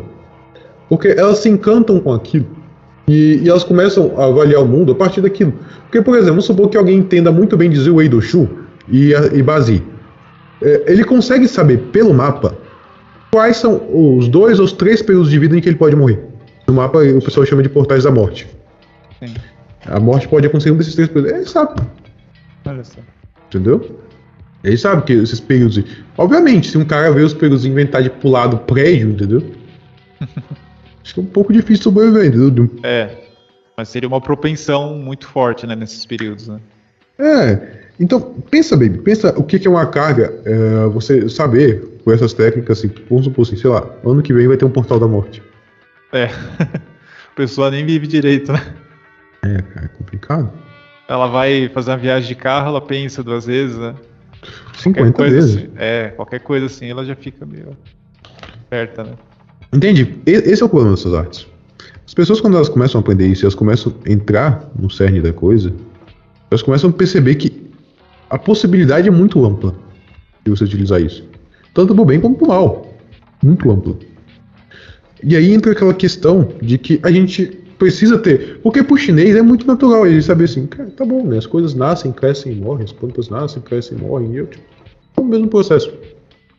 Agora você pensa um cristão que tem toda o peso tão grande dessa, dessa coisa do inferno, dessa coisa do paraíso, né? de, toda, de, de toda a questão da vida após a morte, que é uma questão tão angustiante para o Ocidente. É, realmente. É uma coisa muito angustiante. O chinês ele sabe que, sei lá, se você, se não é um santo taoísta, né? Ele vai pro inferno. Mas ele tem como sair de lá. Mas ele sabe. Então, por aí, assim, você já tem uma certeza de que. Assim, já tem uma clareza de uma coisa, entendeu? Aqui não. Pô, um católico ele pensa, pô, o inferno, fudeu. Então a carga uh, dramática ela é muito maior. Sim, sim. Então muitas vezes a pessoa começa a aprender aquilo, ela começa a se encantar e julgar o mundo a partir daquilo. E esse aí é o primeiro problema. Esse é o problema que vai gerar o que? Uma vaidade. Até porque os mestres eles tinham momentos certos para ensinar cada coisa. Então a pessoa tem que entender que muitas vezes no antigo mestre chinês ele estava protegendo seu aluno de uma vaidade. Interessante. É. Aquilo estava sendo protegido e agora você não tem nenhuma proteção. Qualquer nego que vai na internet consegue pesquisar e aprender muita coisa. Obviamente tem um limite do que você consegue aprender de graça essas coisas. Hum, é, é, existe um limite, mas pô, mas você consegue saber muita coisa. É, no, no, no budismo também tem questão assim meditativas que você, você ganha certa, é, certas habilidades assim que você poderia muito bem utilizar contra outras pessoas, mas é, lá um bom, um bom mestre, né, um bom lama, ele, ele vai antes de ensinar uma, uma técnica mais extrema, assim, ele vai enfatizar a questão de motivação, né? Que seria assim, por que, que você vai utilizar aquilo, né? Então ele depura, né? A motivação da pessoa. Então a pessoa ela vai, só vai ser introduzida numa arte dessa quando ela tiver a motivação não perfeita, né? Mas assim, uma boa motivação. Ela não vai querer aprender aquilo para, sei lá, matar uma pessoa, bater uma pessoa, né? De forma assim, é, desnecessária, de forma agressiva, né? É, nessas técnicas também, né? Acho que acredito que tinha uma, toda uma técnica assim para depurar essa motivação da pessoa para ela utilizar aquilo de uma forma positiva, não sair usando, né, como você comentou, né, como uma espécie de arma contra as pessoas, né, que pode ser usada, né, é uma ferramenta, mas pode ser usada como arma também, né. Sim, você falando do budismo, eu acho engraçado porque você vai lá, aí tem o budismo, mas aqui a gente pode aprender a meditar para a tara vermelha. Ah. Aí eu fico imaginando que os outros ficam achando que é taga vermelha. Ah, tá, né? O budismo tibetano não, foi, não existiu para, para viver no Brasil. É, Eu tive, eu tive muito contato, né? E desde Uhum. muito tempo. E sim, tive muito contato com orientais, ainda tenho, né? Minha Uhum. esposa é oriental. Então é, é interessante, assim, tem um, um pouco de relação, assim. Mas realmente é diferente, né? Os orientais de lá mesmo é diferente do, do oriental que já está aqui há duas, três gerações. Dá muita Sim. diferença. É, né? é muita diferença. E então tem esse problema aqui. Pra você ter ideia, no Brasil, o Brasil já foi o polo dessas coisas, tá? Sim, sim. Aqui já teve os. Nossa, aqui teve. No, no período anterior, né? Quando eu falo período anterior, o período de 20 anos anterior, né? Da visão chinesa, né? Foi mais ou menos nos anos 90. Sim, Nossa senhora, teve muita gente aqui. é verdade. É, o próprio Dalai Lama veio aqui, né? É, não, é muita gente boa de estudos mesmo, desses, dessas áreas aí. Tinha muita gente boa no Brasil. Só que o que acontece? Ah, o principal problema, as pessoas elas eram boas, mas não tinham cosmovisão daquilo. Então o que que chegou? Chegava e as pessoas aprendiam técnicas. Tá? Aí passou técnicas e técnicas e técnicas e técnicas e ninguém ficou na coisa. Ninguém continuou. Existe até que hoje é, ninguém tá nem aí. Dos antigos, né? Agora que tá tendo um interesse das pessoas. Mas por quê? Porque teve um todo um cenário cultural ali preparado pelos estudos do Olavo, do CLS, vários, várias iniciativas que meio que assentaram um caminho para esse e outros estudos. É, realmente. Só que é ainda um tipo de estudo que é muito voltado ao misticismo. É muito comum, cara. Eu tenho uma crítica. Né, né, eu, eu ter crítica é um negócio, um lugar comum. Isso vai até até no meu mapa. É uma coisa que eu tentei controlar. Eu sou muito crítico com as coisas. Felizmente. é um problema que eu tenho pra resolver de vida. Que é assim. é, você vê na internet. Muitas vezes as pessoas elas misturam várias coisas. elas- cara, resumindo a macumbaria de outras coisas ali. E falam que são artes. Entendeu? É muita macumbaria. E isso vai piorar daqui a um tempo, né? Você viu a última aula de Jade? Eu vou comentar aqui para que as pessoas é, entendam. É, dentro da cosmovisão oriental, você tem períodos de 20 anos que eles marcam tendências sociais. É, você vai ter, por exemplo, o período de 1964 a 1984, que é o mesmo período do regime militar aqui no Brasil, que é marcado pelo Trigama 6, Tien, que é o Trigama do pai, é, aquele que é autorita o pai que é aquele que assume a autoridade da família, aquele que protege a família, aquele que ah, o símbolo do pai é o militar. Interessante. E é, muito, e é muito engraçado que foi o regime militar aqui no Brasil. E se você reparar, mais ou menos nesse período de Tien, você não vai ver não só no Brasil, se, se eu não me engano, o Chile e a Argentina também tiveram revoluções mais ou menos nesse período de 20 anos. Né, Você teve vários períodos tensos militares nessa época, não É. só entre a- própria União Soviética e os americanos também intensificaram bastante nesse período. Sim, verdade. E chegou o Tui, o lago, né? O lago é representado por quê? Pela filha mais jovem. Pela filha que encanta o lar. A filha bela. Os divertimentos. Aquilo que reflete o céu. E foi a época que começou a entrar esses estudos aqui. Mas também foi a época em que as pessoas elas sentiram uma libertação. Parece que foi como que uma página do mundo foi virada. Né? Porque mais ou menos naquele período, pouco tempo depois, se não me engano, em 87 teve o, a questão de Chernobyl, né? todo aquele problema. E quando entrou os anos 90, você teve a queda da União Soviética, parece que o mundo estava caminhando agora para uma nova direção. Tanto que as pessoas especularam muito sobre a era de Aquário nesse período. É. Porque parecia que agora que a- a- você tinha um novo caminho. Se você olhar, por exemplo, o rock dos anos 80 e o rock dos anos 70, ele tem muito aquela imagem do contra-sistema. Sim, sim.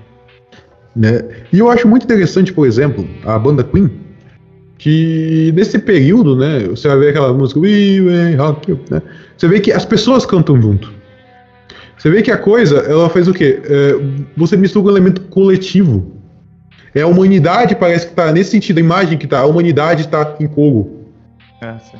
Então você parece que a impressão que dá nesse período em que uma nova, um novo caminho está sendo, um novo capítulo está sendo escrito no mundo. Então a sensação que as pessoas têm é de uma libertação. E é por isso que esses estudos eles se tornam tão importantes, porque você está num cenário tão privado e parece que agora o mundo ele, se ampli, ele amplia os horizontes, uma nova coisa, entendeu? E esse, e esse ampliamento ele trouxe várias coisas. Ele trouxe o ser humano querendo fazer o quê? Ele quer testar até onde ele poderia ir com essa liberdade, que parece que por quase 100 anos ele não teve, né? Porque você teve a Primeira Guerra Mundial, teve toda a tensão, a recessão que aconteceu entre as guerras, né? Sim. E depois teve a Segunda Guerra Mundial, teve todo o período da Guerra Fria. Pare- Parecia que estavam querendo testar algo novo. Tem um livro muito bacana, agora eu me esqueci o nome, de uma jornalista russa, que ela, que ela entrevista né, as pessoas quando o, a, a União Soviética voltou né, a ser Rússia. Ele, investi- ele vai lá, ela vai lá e entrevista todo mundo na rua. É um livro bacana pra caramba. Porque vai contando a impressão que as pessoas tinham. As pessoas contam as histórias delas. Elas contam assim, nossa, felicidade, agora eu posso comprar calça. é, os caras, eu posso comprar calça. Uma coisa que a gente pode fazer, falar mal dos outros. O Russo ficou super feliz que ele poderia falar mal dos outros agora. Porque na, Tem isso. é, na região soviética, se falasse mal lá, seu, seu primo, entendeu? Seu primo te denunciava, o partido estava morto todo dia. Então, assim. E esse, esse ciclo que você, você comentou, né? Começou em 84, ele, ele terminou em 2004, então seria É. esse, esse ciclo aí. sim, 20 anos. E esse de 2004 está finalizando em 2024. Ah, isso mesmo. Interessante. E, esse, ciclo que a gente tá, ele tá se encerrando, ele tem, tem alguma coisa que você poderia falar assim rapidamente? eu vou, vou tratar um pouco do, do ciclo anterior, porque é muito importante entender o ciclo anterior para entender esse aqui. Ele é muito importante que a gente O entenda de muito. 2004, É o de 84 a 2004. 84, 2004. É, 84 a 2004. É muito interessante que entenda ele. Porque a perspectiva agora é de uma libertação. Aí, e essa libertação ela vem com o quê? O, o Tui, ele é um metal reflexivo que reflete o céu. Então ele, ele reflete, ele simboliza algo que está além da própria realidade tangível. E o que está além da própria realidade tangível no primeiro momento? Aqui, no nosso meio. Pô, a gente tá coisa na internet. Eu não tô te vendo. Você não tá me vendo. Nós estamos num lugar muito longe um do outro. Sim, sim. Ou seja, a gente tá fora de uma realidade tangível, a gente tá se relacionando, e é o período em que a internet foi começando a se popularizar. Não só a internet, você vai ver. Olha que interessante, Dungeons Dragons, onde você pode imaginar mundos, você imagina histórias. Realmente.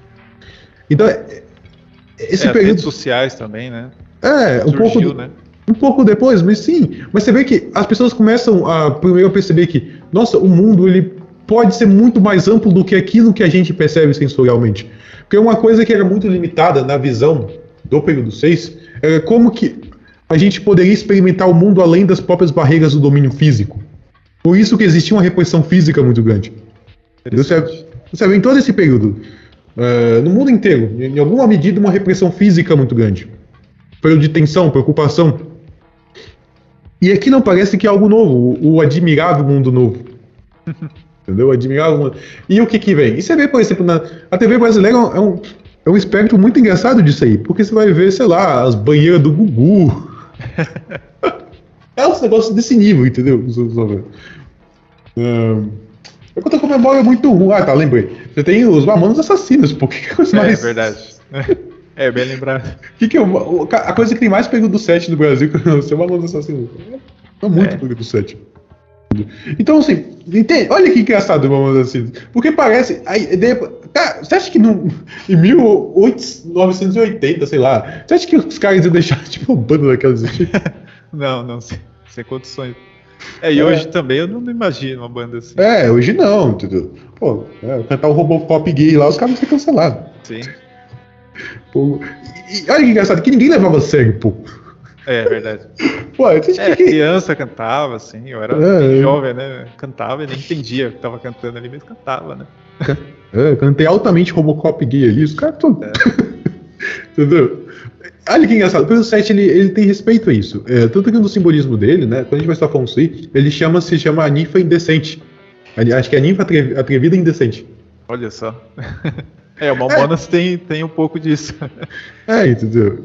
Dessa coisa meio. Mas é, o fundo é isso, é os jogos, né?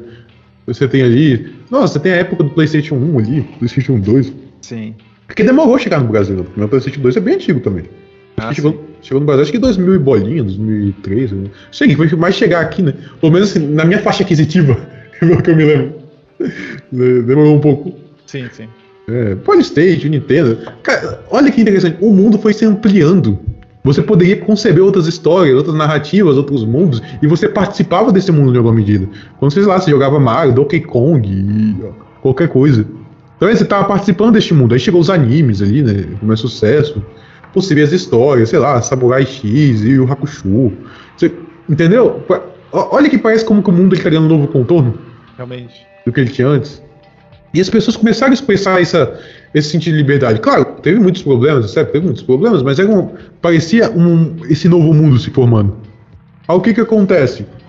Claro, teve muitos problemas, guerras, obviamente, né? Esse período também. Uh, quando você chegou no período oitavo, no período da montanha, que é o atual, as pessoas começaram a perceber que isto que foi primeiro usado para você descobrir um novo mundo, né? Que foi a internet, os jogos, as interações sociais, né? O nosso famoso Orkut MSN, começou agora a ter um que as pessoas começaram a perceber que tem como ganhar dinheiro com isso, tem como acumular bens e por quê? Porque essa é a tendência da montanha. A montanha é aquele acúmulo que se dá gradual e a longo prazo. A percepção de que essas coisas pod poderiam dar dinheiro em meios de vida, ela começou gradual. E as pessoas foram experimentando aquilo. Algumas já foram percebendo que poderiam ganhar algum tipo de dinheiro com isso. Sim. É, se for pensar no Brasil, né, os governos que iniciaram, eles pensaram nisso também. Ó. Tem como ganhar dinheiro com isso, né? É, mas, mas pra você ter ideia, é, desde 2005, 2004, mais ou menos assim, que é, lá nos Estados Unidos, você já tinha aqueles coach guru. Ah, sim, realmente. É, é, aquela coisa do Napoleão Hill lá. É, sim, sim. Que eles usavam justamente o quê? A libertação do período anterior, ou, ou seja, a expansão da consciência, vamos colocar assim. Para quê? Para ganhar dinheiro? É, os livros de autoajuda, né, posts, cursos, né, enfim. É, esses cursos orientais, assim, aqui no Brasil teve gente que ficou milionário né, nessa época aí, do começo dos anos 2000, com esses cursos. Porque tinha muito interesse. Então as pessoas começaram a, como se diz, a orientar esse interesse, dessa abertura para o mundo, para o quê? Para um acúmulo de riqueza. Então, quando o que a gente vai falar, o que a gente chama de marketing digital aqui no Brasil, etc. Mas é um negócio que começou muito tempo lá atrás. E a gente precisa primeiro entender o que aconteceu lá atrás para entender o que acontece aqui e como vai ter esse desfecho. Porque a questão da montanha representa o acúmulo gradual e a longo prazo. Acontece que o que, que, as pessoas pregam hoje? Né? Robô do Pix. Entendeu? É... Um monte de coisinha assim que você ganha, tipo, 6 em 7. Eu não tô criticando o Érico Rocha. Mas, assim, mas essas coisas assim, meio que, entendeu? Ah, eu vou ganhar dinheiro super rápido aqui agora. Hum. As pessoas estão começando a divulgar isso aí. Porque as pessoas estão usando o lado mais negativo da, dessa montanha. Como eles usaram o lado mais negativo do período 7, que foi a ninfa indecente, atrevida indecente. Né? Começou a rolar putaria solto. Aqui é o que? Esse acúmulo é, indecente, vamos colocar assim, de dinheiro. Porque o problema não é problema você ganhar dinheiro, entendeu?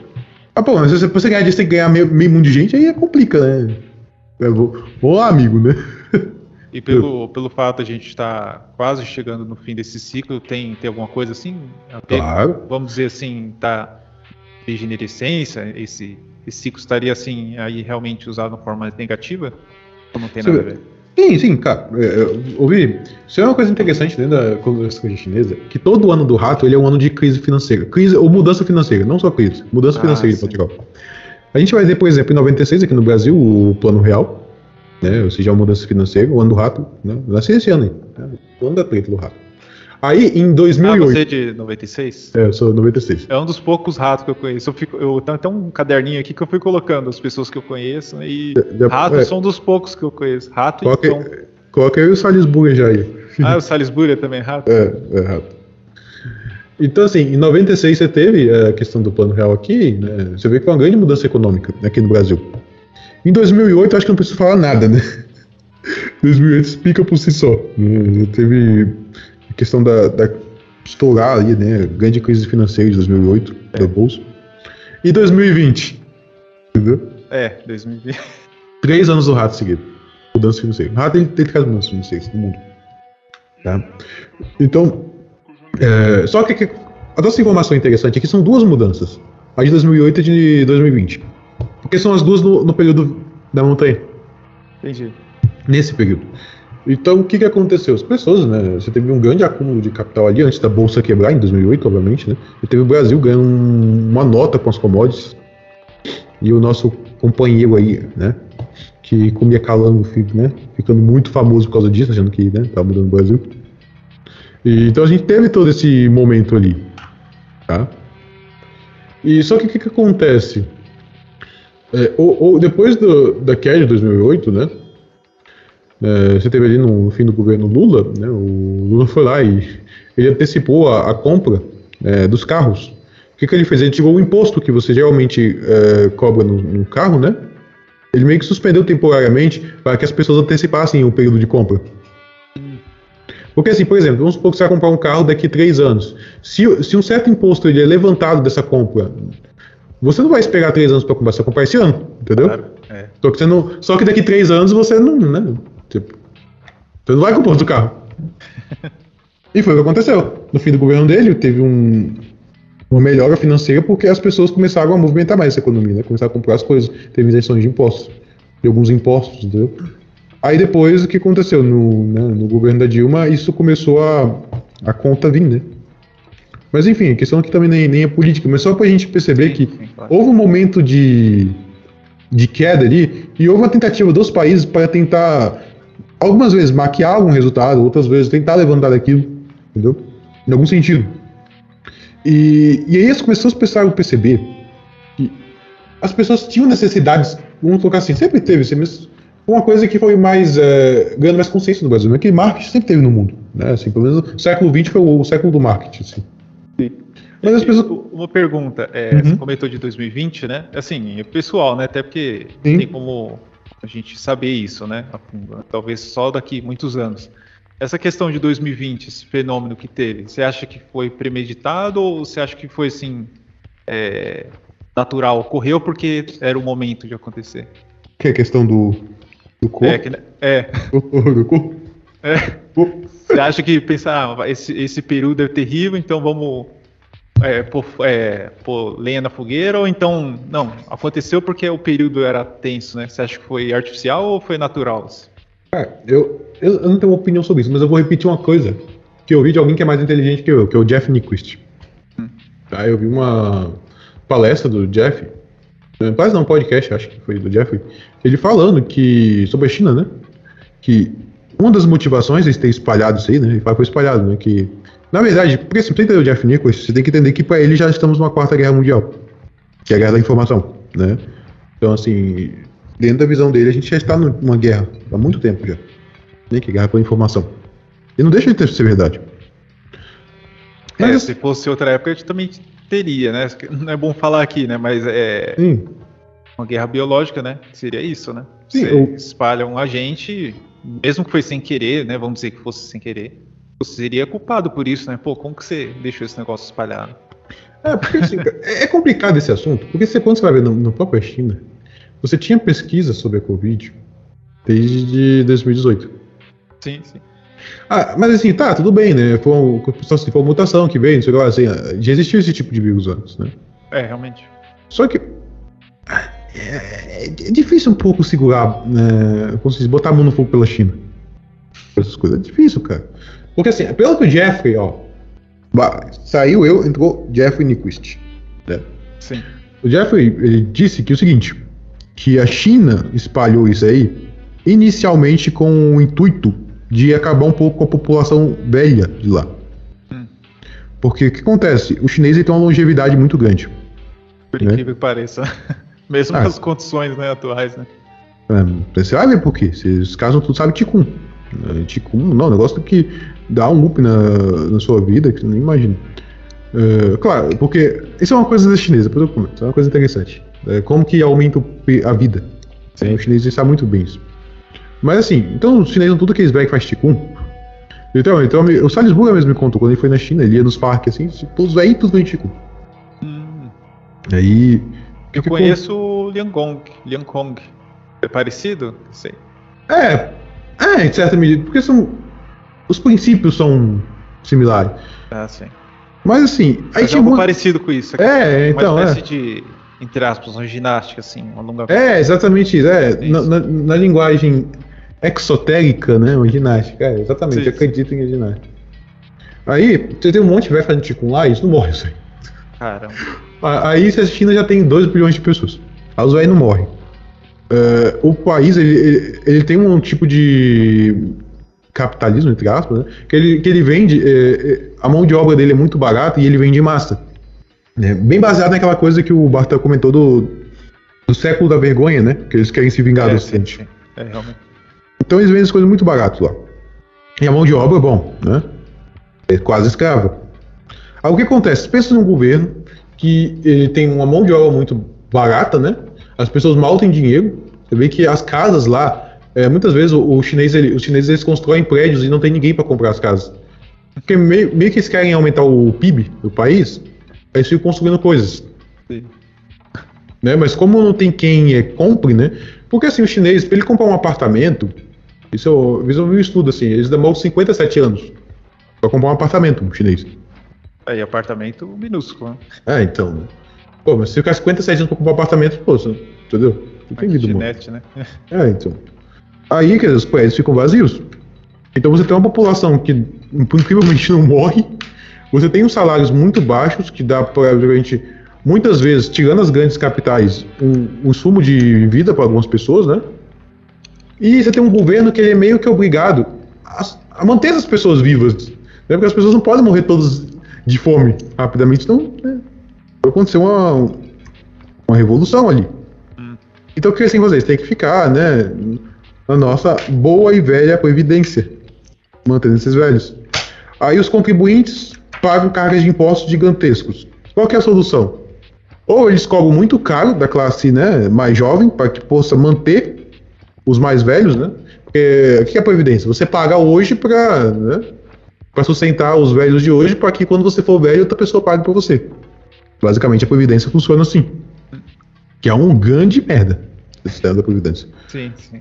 Mas enfim, aí o que acontece? Aumenta um monte de velho, aumenta, você aumenta o gasto fixo com aposentadorias que o governo tem que dar. Então, pela teoria do, do Jeffrey, é, eles fizeram isso, né? Para que morresse essa população mais frágil e eles. De um modo que eles não levassem a culpa, no sentido assim, nossa, o governo tá matando o pessoal de fome. Uma forma, assim, entre aspas, mais controlada de, de, co- é fechar as contas, né?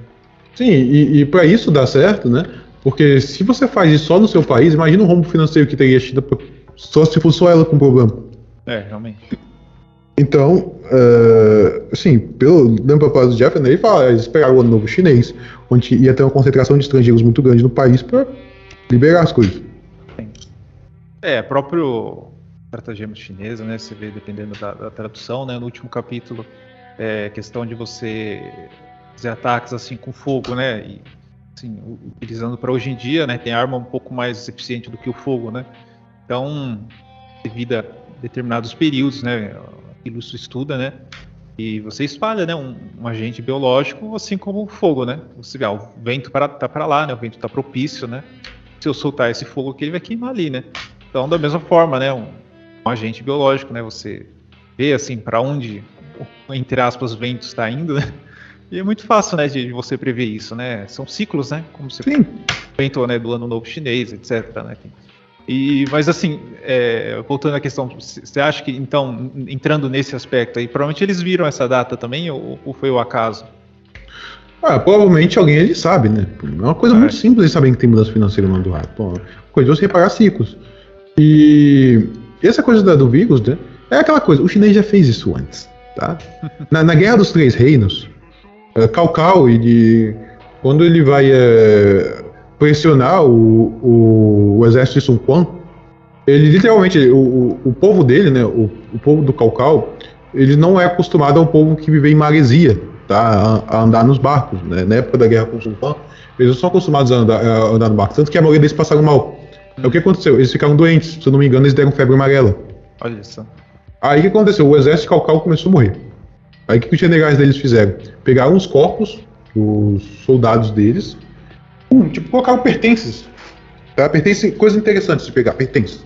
Sim. E pegaram esses barcos e jogaram na, na margem do, do exército Sun Quan. Quando o Sun Quan e os generais foram perceber que, tipo, tá um monte de corpos lá, né? É, um dos generais dele, né, um dos, um dos grandes oficiais, o que fez eles ganharem a guerra contra Calcal, que foi o Comin, ele olhou assim, ó, saiam daí, esses, esses caras estão doentes. Aí, tipo, pegou no exército inteiro do, né, da aliança, que foi... Ou seja, tinha uma aliança ali para derrotar Calcal. Então, o já tem isso na história, entendeu? Pegou no exército ali E afetou o exército inteiro. O exército era muito menor. O exército de Calcal tinha 100 mil pessoas, o exército de São Juan tinha 30 mil. Ah, Mas para garantir a vitória, eles ainda fizeram isso. É, o, o Vlad Tepes também fez isso, né? Na Romênia, né? Infectando poços, né? com- também Sim. com carne podre, né? Etc. Então Sim. não é uma coisa assim de hoje em dia, né? Mas Sim, é mas- interessante, né? Fazer isso. É, a gente tem um chinês fazendo isso, né? E depois tem um negócio. né? Como nós estamos num mundo moderno, né? Eles não fazem mais isso, obviamente. né? Mas é interessante esse, esse assunto que você apontou dos ciclos, né? De 20 anos, né?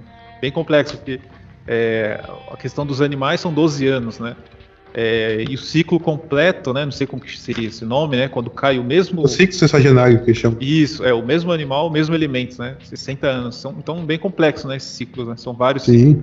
12 anos, 20 anos, 60 anos. Provavelmente deve ter um, um outro maior também. Tem, de 540 anos. Olha só, Dois mil e poucos anos, aí vai, ciclo que não Nossa. falta. legal. Então, é aquela coisa, eu não, eu não posso afirmar assim, não, puxa, isso é saber de sacanagem, né? É, é, então, é mais sim sua opinião, né? Não, É, então. gente bater o martelo. Até porque eu acho muito difícil da gente chegar. No, Sim, é. Ainda mais assim num podcast que nem esse o, o tema, né? Mas eu acho, é mais pra saber sua opinião, assim, porque Sim, é, é. se eles ainda utilizam isso. Eu acredito que eles utilizam, né? Sim, A ah, quer dizer, dos- do- eles já Inclusive, fizeram antes, né? É, Então, Inclusive, no- naquela live com o Bartel, né, ele comentou assim, e aí, a, a China invadir Taiwan, você acha, né, dependendo do ano, né, pá, no caso do ano, esse ano seria mais propício, né, então, ele comenta, né, o ano que talvez seria mais propício para ter uma invasão, se houver, né, então, sim, Mas, é, assim, é, é- é- são é o ano do tigre, né? O, probabilidades, né, o tigre, é, é- o tigre é feroz, então é um ano interessante nesse sentido, né? Belicoso de você fazer essas coisas. Claro, tem o ano do dragão também, que outro também que, que é o ano, né, que o Davi tá até fazendo, quando a gente tá conversando, o Davi de Cavalho tá fazendo uma live lá sobre o Saturno em Peixes. ah, legal, E vai ser mais ou menos. É, eu acho que o Saturno em Peixes ele entra agora ni- no, no Coelho. É, mas acho que ele só vai ficar interessante mesmo no, no ano do Dragão. Assim, é, eu não sei também se o ano do. Sei lá, é complicado. Porque assim, em tese, em tese, em tese, em tese, né? Esse ano deveria ser bom. Tá? Que é o ano do coelho, do, coelho, do tigre de, de água. É um ano que o binômio ele é forte, ele é muito forte o binômio do tigre de água. Então assim, aí você vê. E, e o hexagrama era muito bom também. Que era em Tongren, em busca de harmonia. Ah. O, o pessoal conseguiu cagar Tongren, aí. né, o próximo é longa duração, mas. eu sou de tigre de fogo, É um tigre, é um tigre muito bom para congregar pessoas ao seu redor. É um tipo que consegue ser muito carismático. Quando quer, então, entendeu? então o podcast é, é uma boa até, É uma boa. É, é um tipo que consegue agregar pessoas por ideias, por certo. Você pode usar por bem ou por mal, por exemplo. O Hitler também tinha esse tipo. É, acho que a gente, né, tem os os outros exemplos ali. Ah. Entendeu? Ele- Então, É interessante que eu tava vendo, eu acho que nem tem muito a ver, né? Que às vezes eu abaixo umas coisas aqui que não tem muito a ver. Que tem um, assim, afinidades, né? Vamos dizer assim. uhum, E o meu parceiro, que infelizmente não tá aqui, o Felipe, Uhum. ele é de, de boi. E eu vi que assim, não é da- das melhores, né? Mas a gente se dá bem, né? Porque assim, tendo respeito, tranquilo, né? É, tigre e boi, não, não, não é das mais. é, eu acho que o. Eu não sei se tá certo esse gráfico que eu baixei, mas assim, a Uhum. maior afinidade do tigre seria o cão e o cavalo, né? É. E o meu pai é de cavalo, a gente se dá bem. meu pai a gente se dá muito bem de cavalo. E cão eu não conheço nenhuma pessoa, assim, que eu saiba que é de cão, né? pessoas de Eu tô 94. curioso. É, eu tô curioso pra conhecer alguém pra, assim, pra ver, né? Mas da- do, meu círculo, assim, eu não conheço ninguém que seja, né? 84. Então, é assim, né, você tem uma noção. É, afinidade, você não olha só o animal do ano, tá? Ah, sim. Porque o ano, ele representa, né? O Bartel, ele usa muito a ideia do Tai Sui, né? Hum. Que é a ideia do destino da pessoa. Só que isso é uma visão...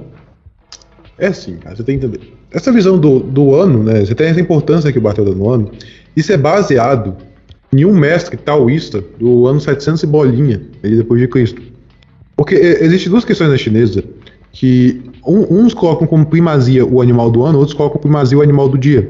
O que Ah. venceu hoje em dia, a tradição que venceu hoje em dia foi do animal do dia. Hum, Mas o Bartel, por exemplo, ele segue do animal do ano.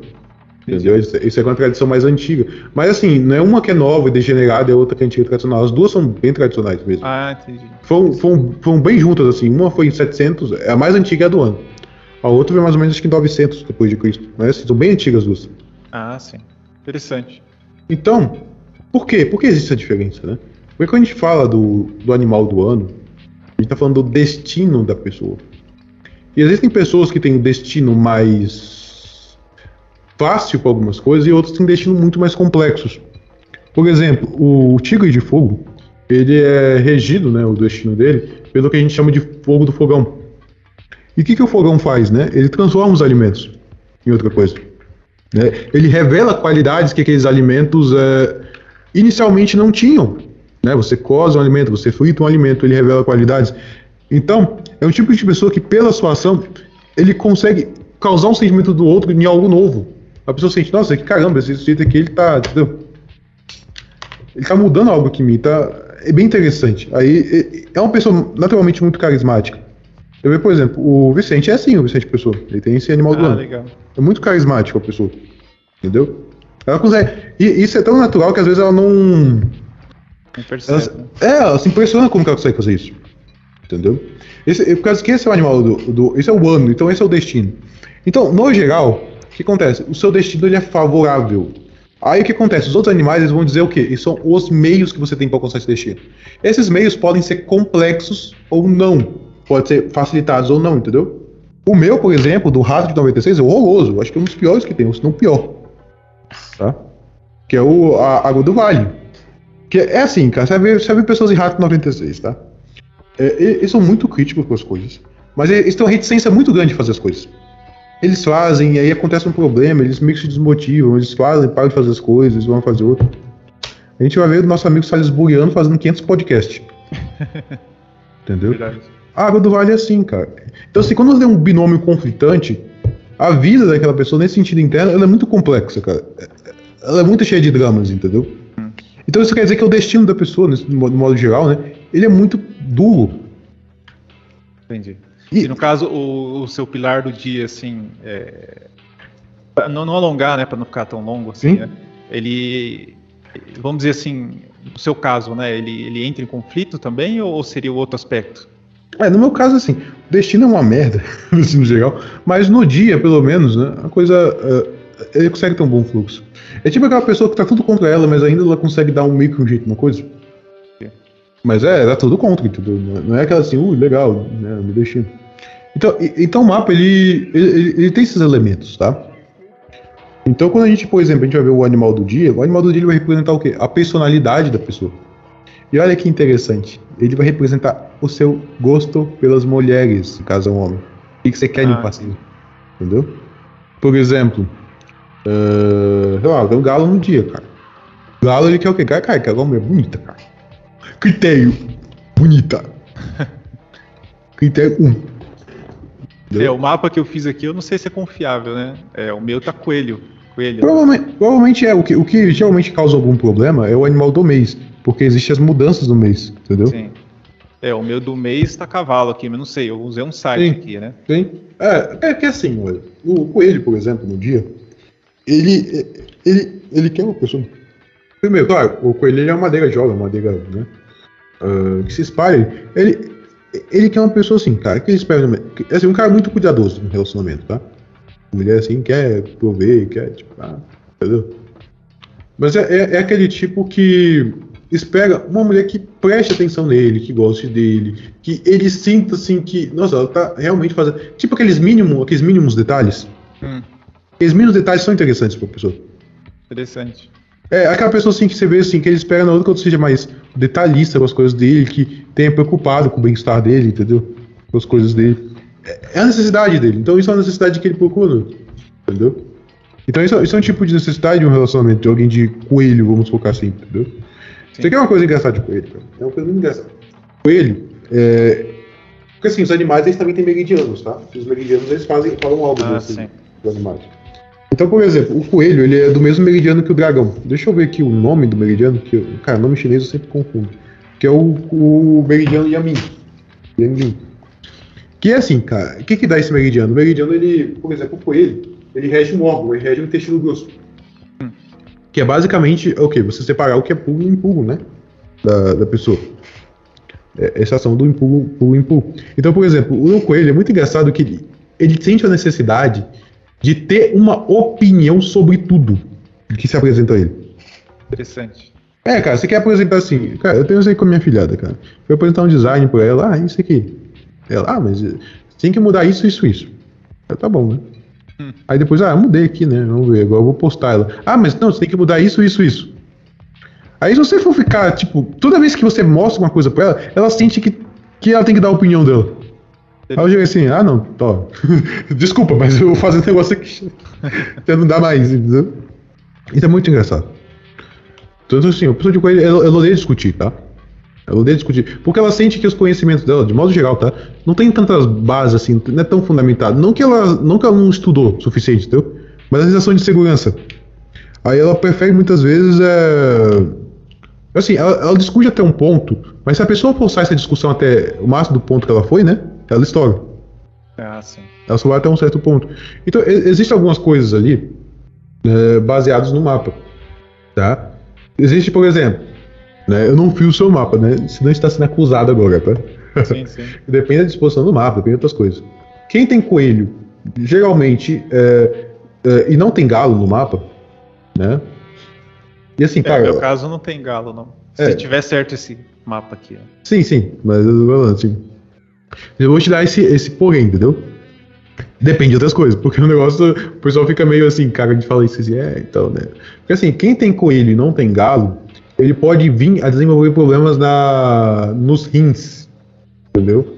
E o rins, ele é, ele é o órgão que dá a vida sexual. É, é bem, bem, bem relacionado.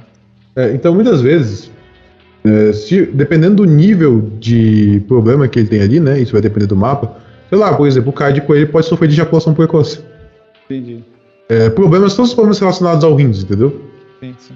É, muitas vezes, sei lá, dependendo do nível, do, tipo de problema, pode ser pedra nos rins, sei lá. É, é, é todo problema que é relacionado ao meridiano, né, a, a, esse órgão. Então, por um mapa, né, numa leitura, vamos dizer assim, profissional, o cara consegue saber até quais órgãos ele tem que tomar cuidado para ele ter problema de saúde. É, realmente. Eu tava vendo, mas assim, provavelmente esses assim, bem genérico, né? Mas realmente uhum. tem, tem bastante a ver. Entendeu? Quer ver até uma listinha de doença aqui, cara. Agora, a listinha de doença do coelho. eu tenho uma folhinha aqui do meu lado que eu tava. Eu fiz dois mapas hoje, cara, antes de vir pra cá. Sim. Como se no caso, meridiano, assim, a parte do dia seria mais interessante para analisar nessa questão ou, ou, do, do ano? No caso, Todo, você, no caso todos, de saúde, todas. Todas. Sim. É, todas. Quer ver? Aqui tem uma listinha, listinha aqui, a presença de coelho sem a presença de cavalo ou galo. No seu caso, o, o galo, né, ele vai vir, ele é outra parte do meridiano que fica junto com o cavalo. Hum. Então, é, o galo ele rege o coração, tá? Mas é assim, uma coisa é você atacar o meridiano, Outra coisa é você atacar um órgão, entendeu? Entendi. O coelho ataca o órgão do rim. Sim. Quem ataca o órgão do cavalo é o rato, que ataca o coração. Por exemplo, eu tenho um rato e não tenho um cavalo. Meu meridiano, o meu coração nesse sentido na chinesa ele é atacado. Entendeu? É, tem que ter uma atenção, né? É, então, é. Atenção. Aí aqui tem, ó. Aqui é do meridiano. Você tem o. Pelo menos em teste você tem um cavalo, então você não vai é. ter esses problemas, né? E aqui fala, ó. Sensibilidade ao calor do verão pode deixar a pessoa sujeita a problemas circulatórios, congestões frequentes das extremidades, dificuldades de concentração intelectual, pouco voltado para a abstração, pode ter problemas para falar em público, tende a suportar mal a vida sedentária e almeja ser reconhecido.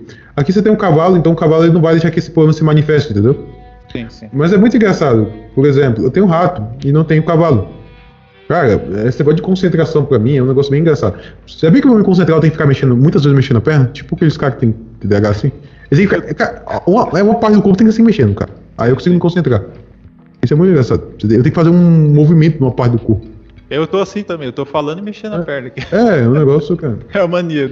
Você falou que eu percebi, mas é, é inconsciente. Sim, aí aqui tem os riscos patológicos, né, do Açufenos, problemas cardiovasculares, esse aí é caso, caso do meridiano do cavalo, do coração. Você tem um cavalo. Tendência à retenção urinária, isso aí é o caso dos rins. Né, do galo. Cálculo, aqui acho que tá falando de cálculo renal, né, obviamente o rins. Uh, dor de cabeça, creio que seja por causa. Porque tá misturado os dois aqui nessa parte. Creio que seja misturado ao, no cavalo, ondas de calor na menopausa. Eu acho que também. Deixa eu ver, tem uma folhinha aqui minha que é mais separado. Porque assim, quando você vê assim, ah, problema cardiovascular. Não, tô falando do coração. Dor de cabeça. Muitas vezes é, é o coração, não, não problema típico de. Aqui tem uma listinha melhor. Uh, tem coelho, falta galo. Rins, dificuldade de concentração. Você também tem a dificuldade no, sentido do é sensível.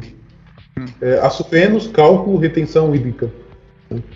Esse, esse, os tipos de problemas é voltados ao coelho. Interessante.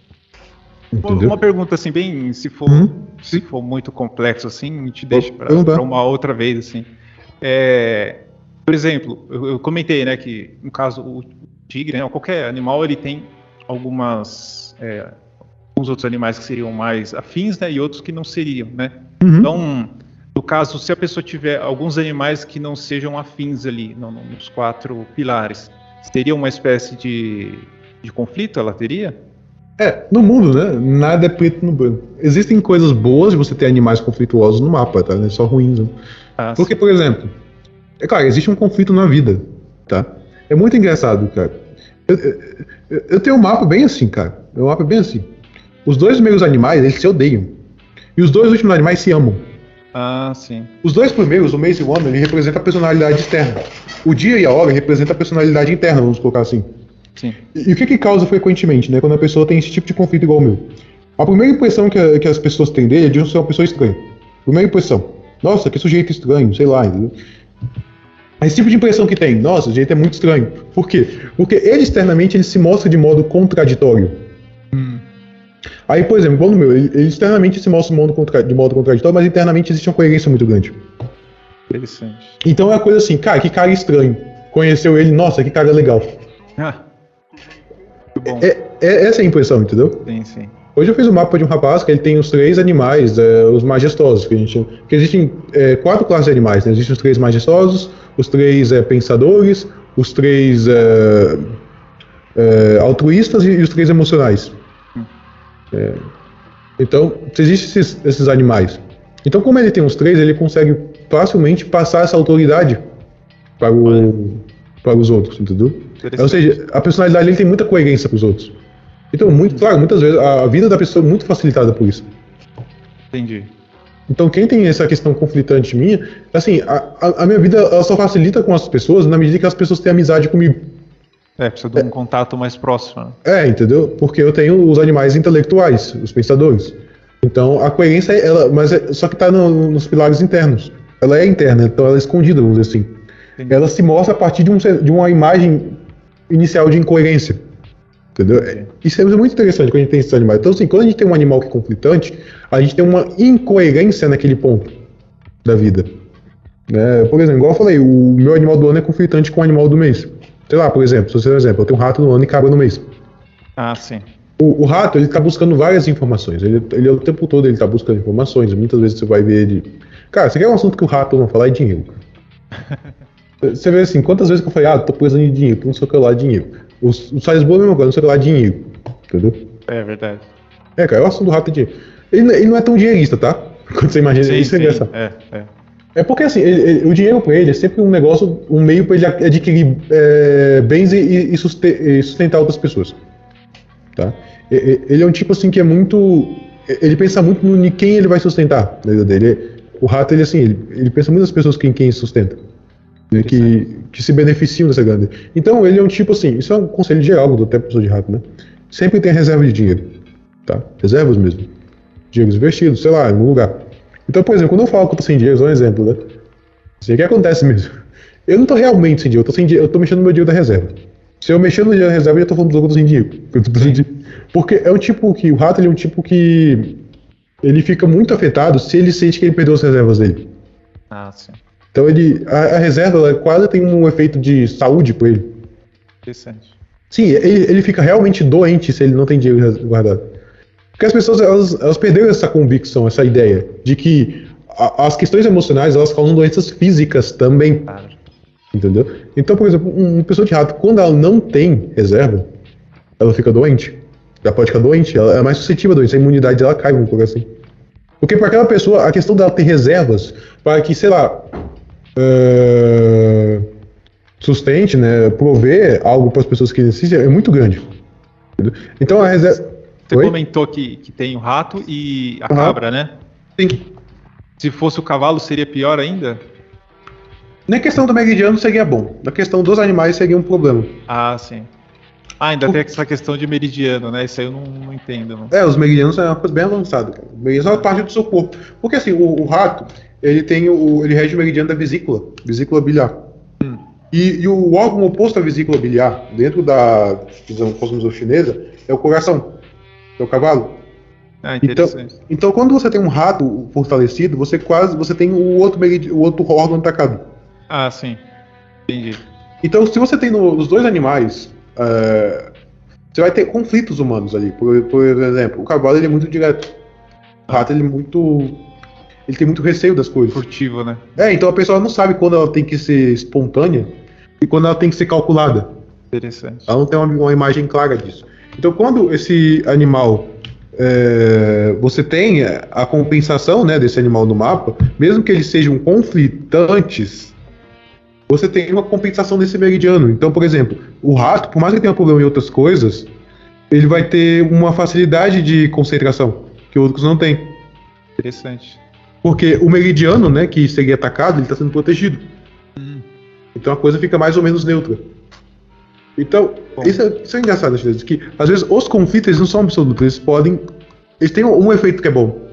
Ah, sim, não é totalmente negativo, né? É, não é algo totalmente horroroso. Porque o conflito de animal, olha que coisa interessante chinesa, ele é menos grave que o conflito de tronco. Ah, sim. Tronco, conflito do meridiano aí, né? Os troncos, que é assim, os elementos, né? Ah, Ali, água com fogo. É muito pior os conflitos de tronco que os animais. Porque o conflito de animal, ele. Se há, um, há um modo de você conseguir meio que equilibrar as coisas. Né? De você encontrar uma resposta para as coisas. Mas nos conflitos de meridiano. ó, nos conflitos de tronco não tem resposta. É você andou com um problema e a vida toda e acabou. Interessante. É, no caso seria o- o- os movimentos ou elementos, né? É, exatamente. Então o conflito de tronco ele é muito pior do que o conflito de animais.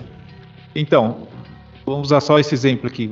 Uhum. Se é que tá certo esse aqui que eu Sim. fiz, né? Eu, te- eu tenho aqui fogo yang no ano, Uhum. madeira yang no mês, é, água yin no dia e fogo yin na hora. Então essa água estaria em conflito com o fogo? Água em, no dia e fogo em na hora? É, fogo na hora, yin na hora. Sim.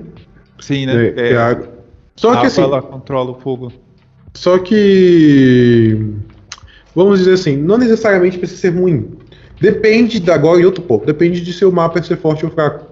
Se seu mapa for fraco, pelo que me parece, o que você me contou dos animais, ele parece ser um mapa fraco. Sim. Os animais você contou. Ele- Muito provavelmente ele é um mapa fraco. Então o conflito é ruim. E, o, e o conflito, ele vai é, dizer respeito, nesse caso, na hora, né? Muito a questão de como a pessoa ela lida com a própria sexualidade dela. Não quer dizer que a pessoa tem dúvidas, tá? Não é isso, entendeu? não é assim, é, não é o bicurioso. Mas, é, mas é, muitas vezes é um, é um dilema interno a respeito disso aí. Existem vários tipos de dilemas que um homem pode ter nisso aí, entendeu? Sim, sim. Então, assim, o dilema ele, ele- depende de muita coisa. Mas é, é- mas é um tipo de. Mas é um tipo de conflito, entendeu? Nessas duas. a- a- o conflito mais claro, né, de educação nesse ponto, é com subordinados. A relação dele com pessoas que estão abaixo dele. Entendi. Os certos conflitos que ele pode ter com os filhos, de modo geral. Aí, bom, você sabe, bom, eu vou ter um conflito de tronco, ferrou, mais ou menos, né?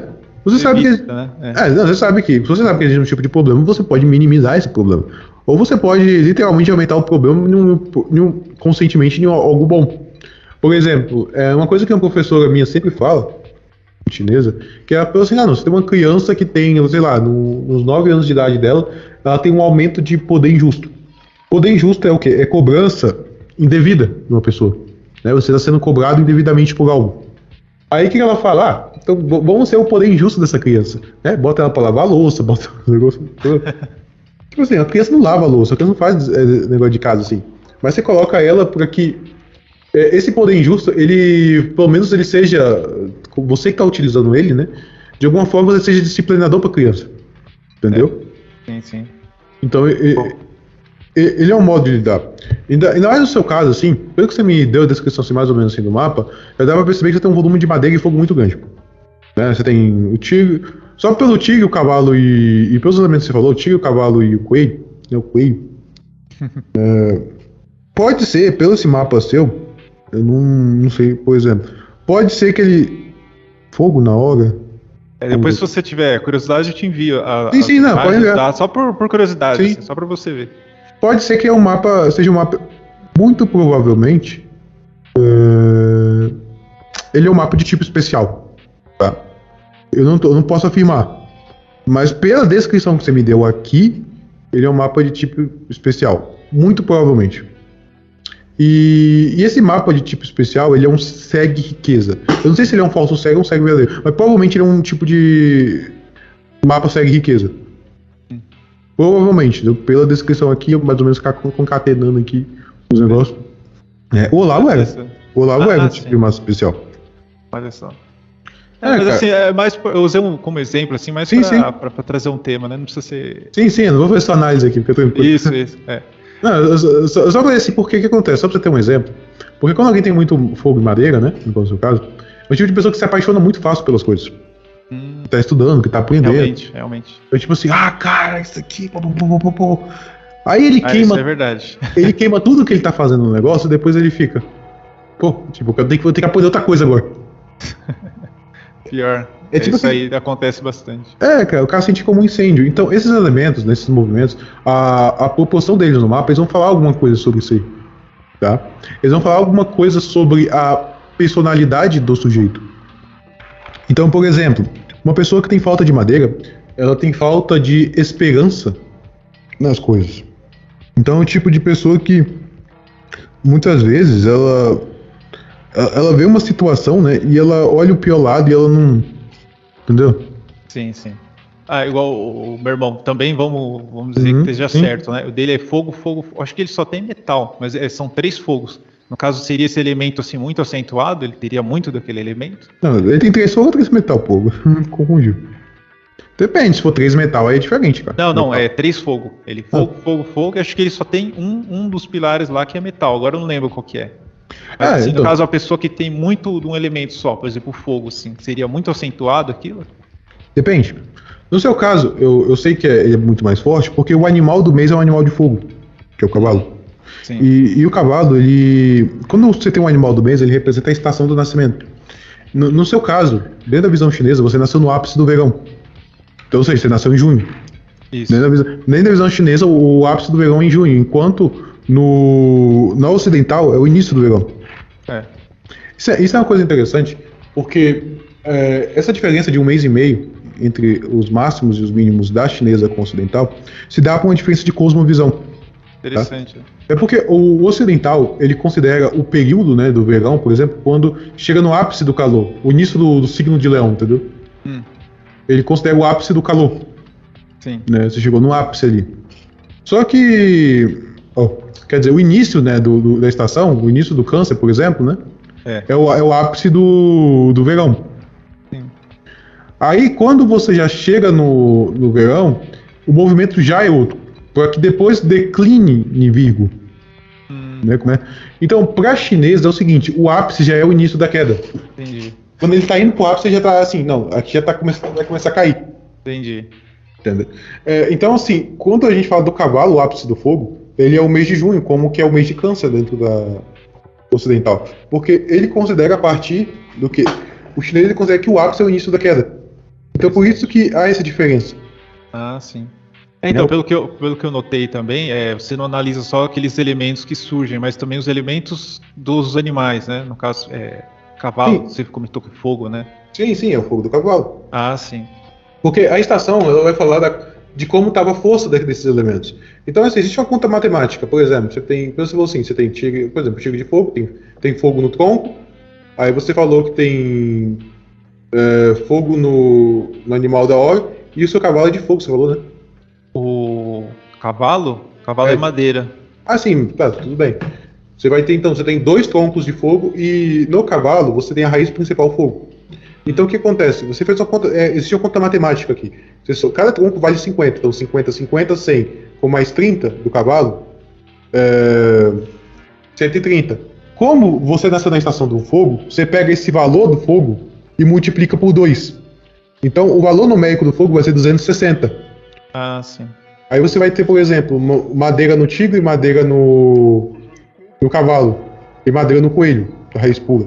Então você já tem de quebra 130 de madeira. Como a estação não é favorável para madeira, você não multiplica a madeira. Mas você vai ter já, você já vai ter de cabra, de, que- de cabra, de quebra, De 260 de fogo e 130 de madeira. Ah, sim. O que já quase garante, com toda certeza, que seu mapa é, é de tipo extraordinário. Porque que a gente olha o que? A gente olha, por exemplo, o fogo. Quem controla o fogo? A água. E, e a água, ela representa o seu mestre do dia. Né? Representa você. Como a única descrição que eu vi aí da água é a água do dia, Dia. mesmo que tenha uma água na hora, ainda ela fica um pouco fraca. É, na hora é fogo, serpente fogo. Então, pô, mais fogo. Cara, é, Você fez fogo? Batata, é uma pessoa ordinária. Você é uma pessoa ordinária. Você é um. Agora, talvez seja um segue riqueza verdadeiro. Não- É, não- se é que tá certo esse mapa aqui. Sim, né? sim, se for mesmo o cavalo de GTI, é um tipo. Ou é falso cego ou cego verdadeiro. Aí tem que olhar outras séries, mas já é um tipo de mapa especial. Entendeu? Que é um mapa que a pessoa não consegue equilibrar a tendência. O que, que é um mapa? O que, que é um tipo. O que, que é o seu mapa? Se você pegasse ele como um- uma imagem, um terreno, né? Ele seria a imagem de um incêndio. Olha só. Aí como você vai apagar o incêndio? O que água? Nenhuma. É, você tem a umidade lá do ar, entendeu? Você não apaga É, um incêndio sim, com umidadezinha. Então, então o mapa de tipo especial ele não pode ser controlado. Então o que, que acontece? É um tipo de pessoa que segue a tendência do Entendi. mapa. E a tendência do mapa, por exemplo, como eu não sei o que é falso segue ou segue, vou usar o exemplo do Olavo. A pessoa que é falso segue, por exemplo, é, igual o Olavo é, ela tem períodos de riqueza e pobreza muito grande na vida. Muito marcado. E, e você vai ver, no próprio vida do Olavo, teve muito isso. É, infelizmente. É, você vê que depois dos 30 anos, que ele praticamente passava fome. Né, não sei o que lá. E falou que depois as coisas mudaram. Mas você vê que ele terminou com o processo. E, e quando você vai ver o processo que o Olavo tomou, a coisa tão idiota. Aquele valor do processo lá foi porque os advogados comeram mosca e não, não tiraram a, a negócio do Caetano. Aí a dívida foi aumentando do juiz. Nossa. Então, assim, ele morreu com dívida. Então, essa questão do falso cego, ele, a questão do monetária para ele é muito instável. Ela sobe, desce. Ela não é uma coisa que ele consiga se apoiar. Se ele é um, um cego verdadeiro, isso indica, isso é um dos sinais de riqueza. Que a pessoa alcance riqueza. Porque ele, ele consegue manter o negócio, entendeu? O movimento. Nossa, mas muito interessante, Jefferson. É, não vou alongar muito, né, para não Sim. tomar o seu horário, assim, né, mas é, já desde já eu já convido você para uma próxima que tem muito assunto, né, e assim é, aproveitar assim para passar os con- seu contato, né, passar os seus serviços, né, no caso você faz essas análise de, de vazio, o que mais que você, que você faz? Ah, então, ah, atualmente eu faço assim, o Basi, praticamente, né? Algumas vezes horário, mas é uma, uma coisa que eu não divulgo tanto. Né? E basicamente, né, é, o Basi, né, só para as pessoas que se ouvirem e tiverem interesse, eu faço, mas muito, é, eu realizo uma pesquisa. Né? Eu pesquiso esse assunto também. Eu não, sou, eu não sou alguém que simplesmente um prestador de serviço. Né? A parte de prestador de serviço é suficiente para que eu, sei lá, compre cursos e continue a pesquisa. Né? Eu sou praticamente um pesquisador do tema. Né? Então o, o estudo ele entra para isso. E sobre outras conversas, pode ser, entendeu? Então, tudo bem. Tem vários assuntos interessantes. Igual, por exemplo, esse ponto mesmo do Ishin, é uma coisa que dá para explorar muito ali. né? Hoje eu quis mais. eu- é aquela coisa, no meio da conversa eu comecei de um jeito e terminei de outro, porque eu fui mais ou menos vendo, né, percebendo que é mais interessante vocês perceberem um contexto geral de como são as coisas. Sim, claro. Porque vamos supor que alguém tenha interesse nesses assuntos. Aí vai colocar na internet é, Lan Bazi, né? Vai ver lá o primeiro vídeo de Oriap. Aí não, entendeu? Você vai aprender que o Joe Joe Yap é um daqueles caras que o chinês antigamente ia, ia cuspir na cara. Porque mesmo os autores bons, né? Por exemplo, um dos professores assim antigos que tinham, eu até tenho muito material dele que eu estudei, é o Hilu, que é um cara da Nova Zelândia. Hoje você não encontra nada dele. Na internet, em nenhum canto, Reddit, canto nenhum, você não encontra nada do Hilu. Então, os, os mestres antigos que eram bons, eles sumiram. O Alfred Wang, ninguém sabe. A notícia que eu tive do Alfred Wang foi em 2018. Ele tava com 97 anos fazendo piada que ia passar do 100. Então, assim, eu não sei se ele passou, entendeu? Mas sumiu. Entendi.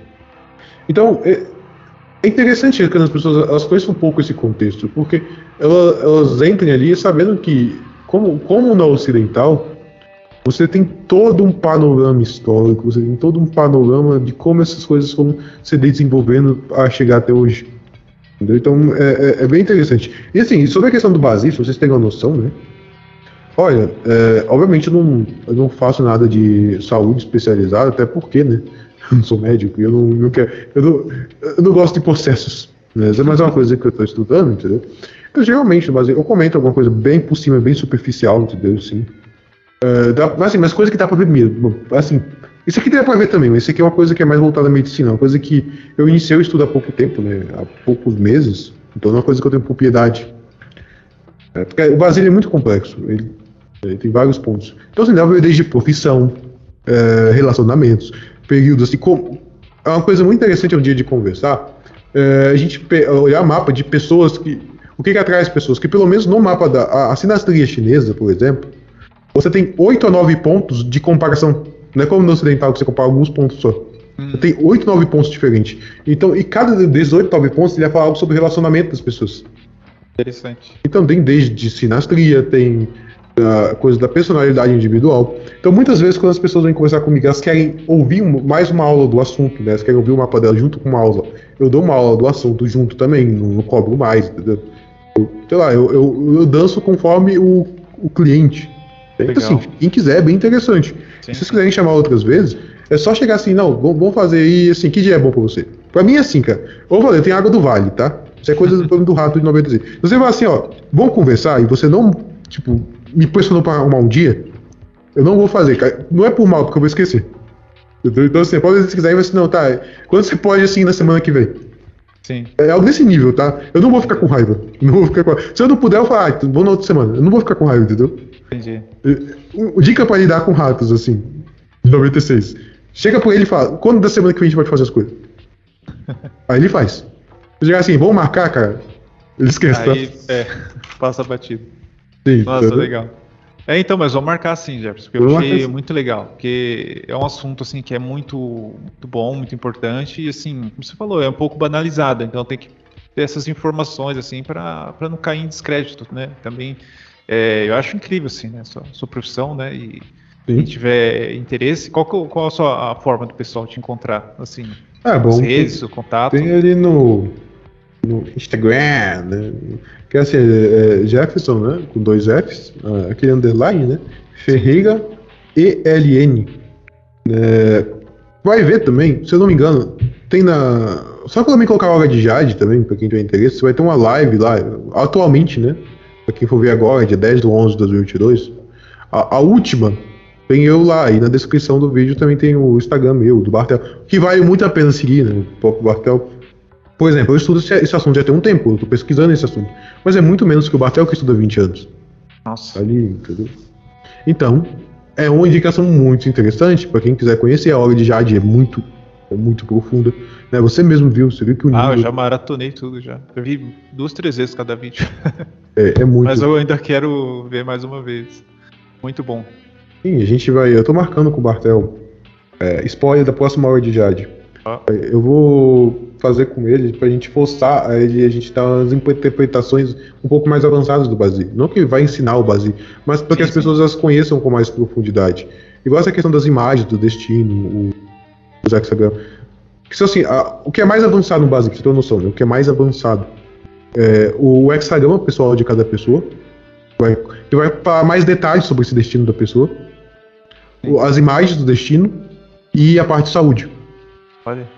São o, o máximo do máximo complexo, assim, que você, que você pode. É, então, mas é interessante você citar isso, que a pessoa que está ouvindo, pô, mas qual a aplicação disso, né? Pô, é total, né? É, é, é muito. Você é uma tem, ferramenta assim muito grande, né? Independente da religião, assim, é um Sim. conhecimento assim para você, pô, realmente essas tendências aqui me, me atrapalham, essas aqui me ajudam, né? Então a pessoa vai ter uma, um direcionamento melhor. E é, como você falou, tem a questão de saúde, né? Tem pessoa que às vezes vê muito para esse lado, né? Pô, por que, que eu tenho determinadas doenças, né? E nunca resolve, né? Então ela já vai ter vai jogar uma luz assim, né? Porque para ela é uma total escuridão, né? O mínimo, né? Para as pessoas se, se conhecerem. Sim, não, tem outras coisas. Eu vou exemplo prático desses dias, tá? Eu tenho no meu mapa o que a gente chama de deficiência de Swain, que é dos meridianos, tá? A, deficiência de Swain é, é marcada por, por, quem, por quem não tem um cachorro e o búfalo. Hum. E tem os animais que atacam, né? O cachorro o búfalo. Eu, tenho. que ataca o búfalo, que acaba. É, a pessoa que tem deficiência de swing, ela é, é, é fraca em relação ao vento. É, também tem problema de fígado. É uma coisa que eu de vez em quando eu tenho também. É, fígado é bem engraçado. Quando você tem problema de fígado, você quer uma dica? A primeira coisa que você olha é a sua, é sua pupila. No canto da sua pupila, assim.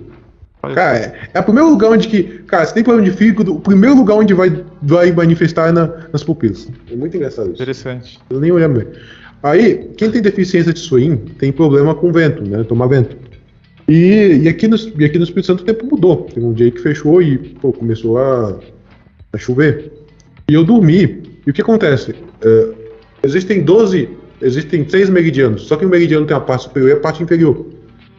Então cada hora, cada duas horas, né, astrológica chinesa, é regida por, um, uma parte do corpo.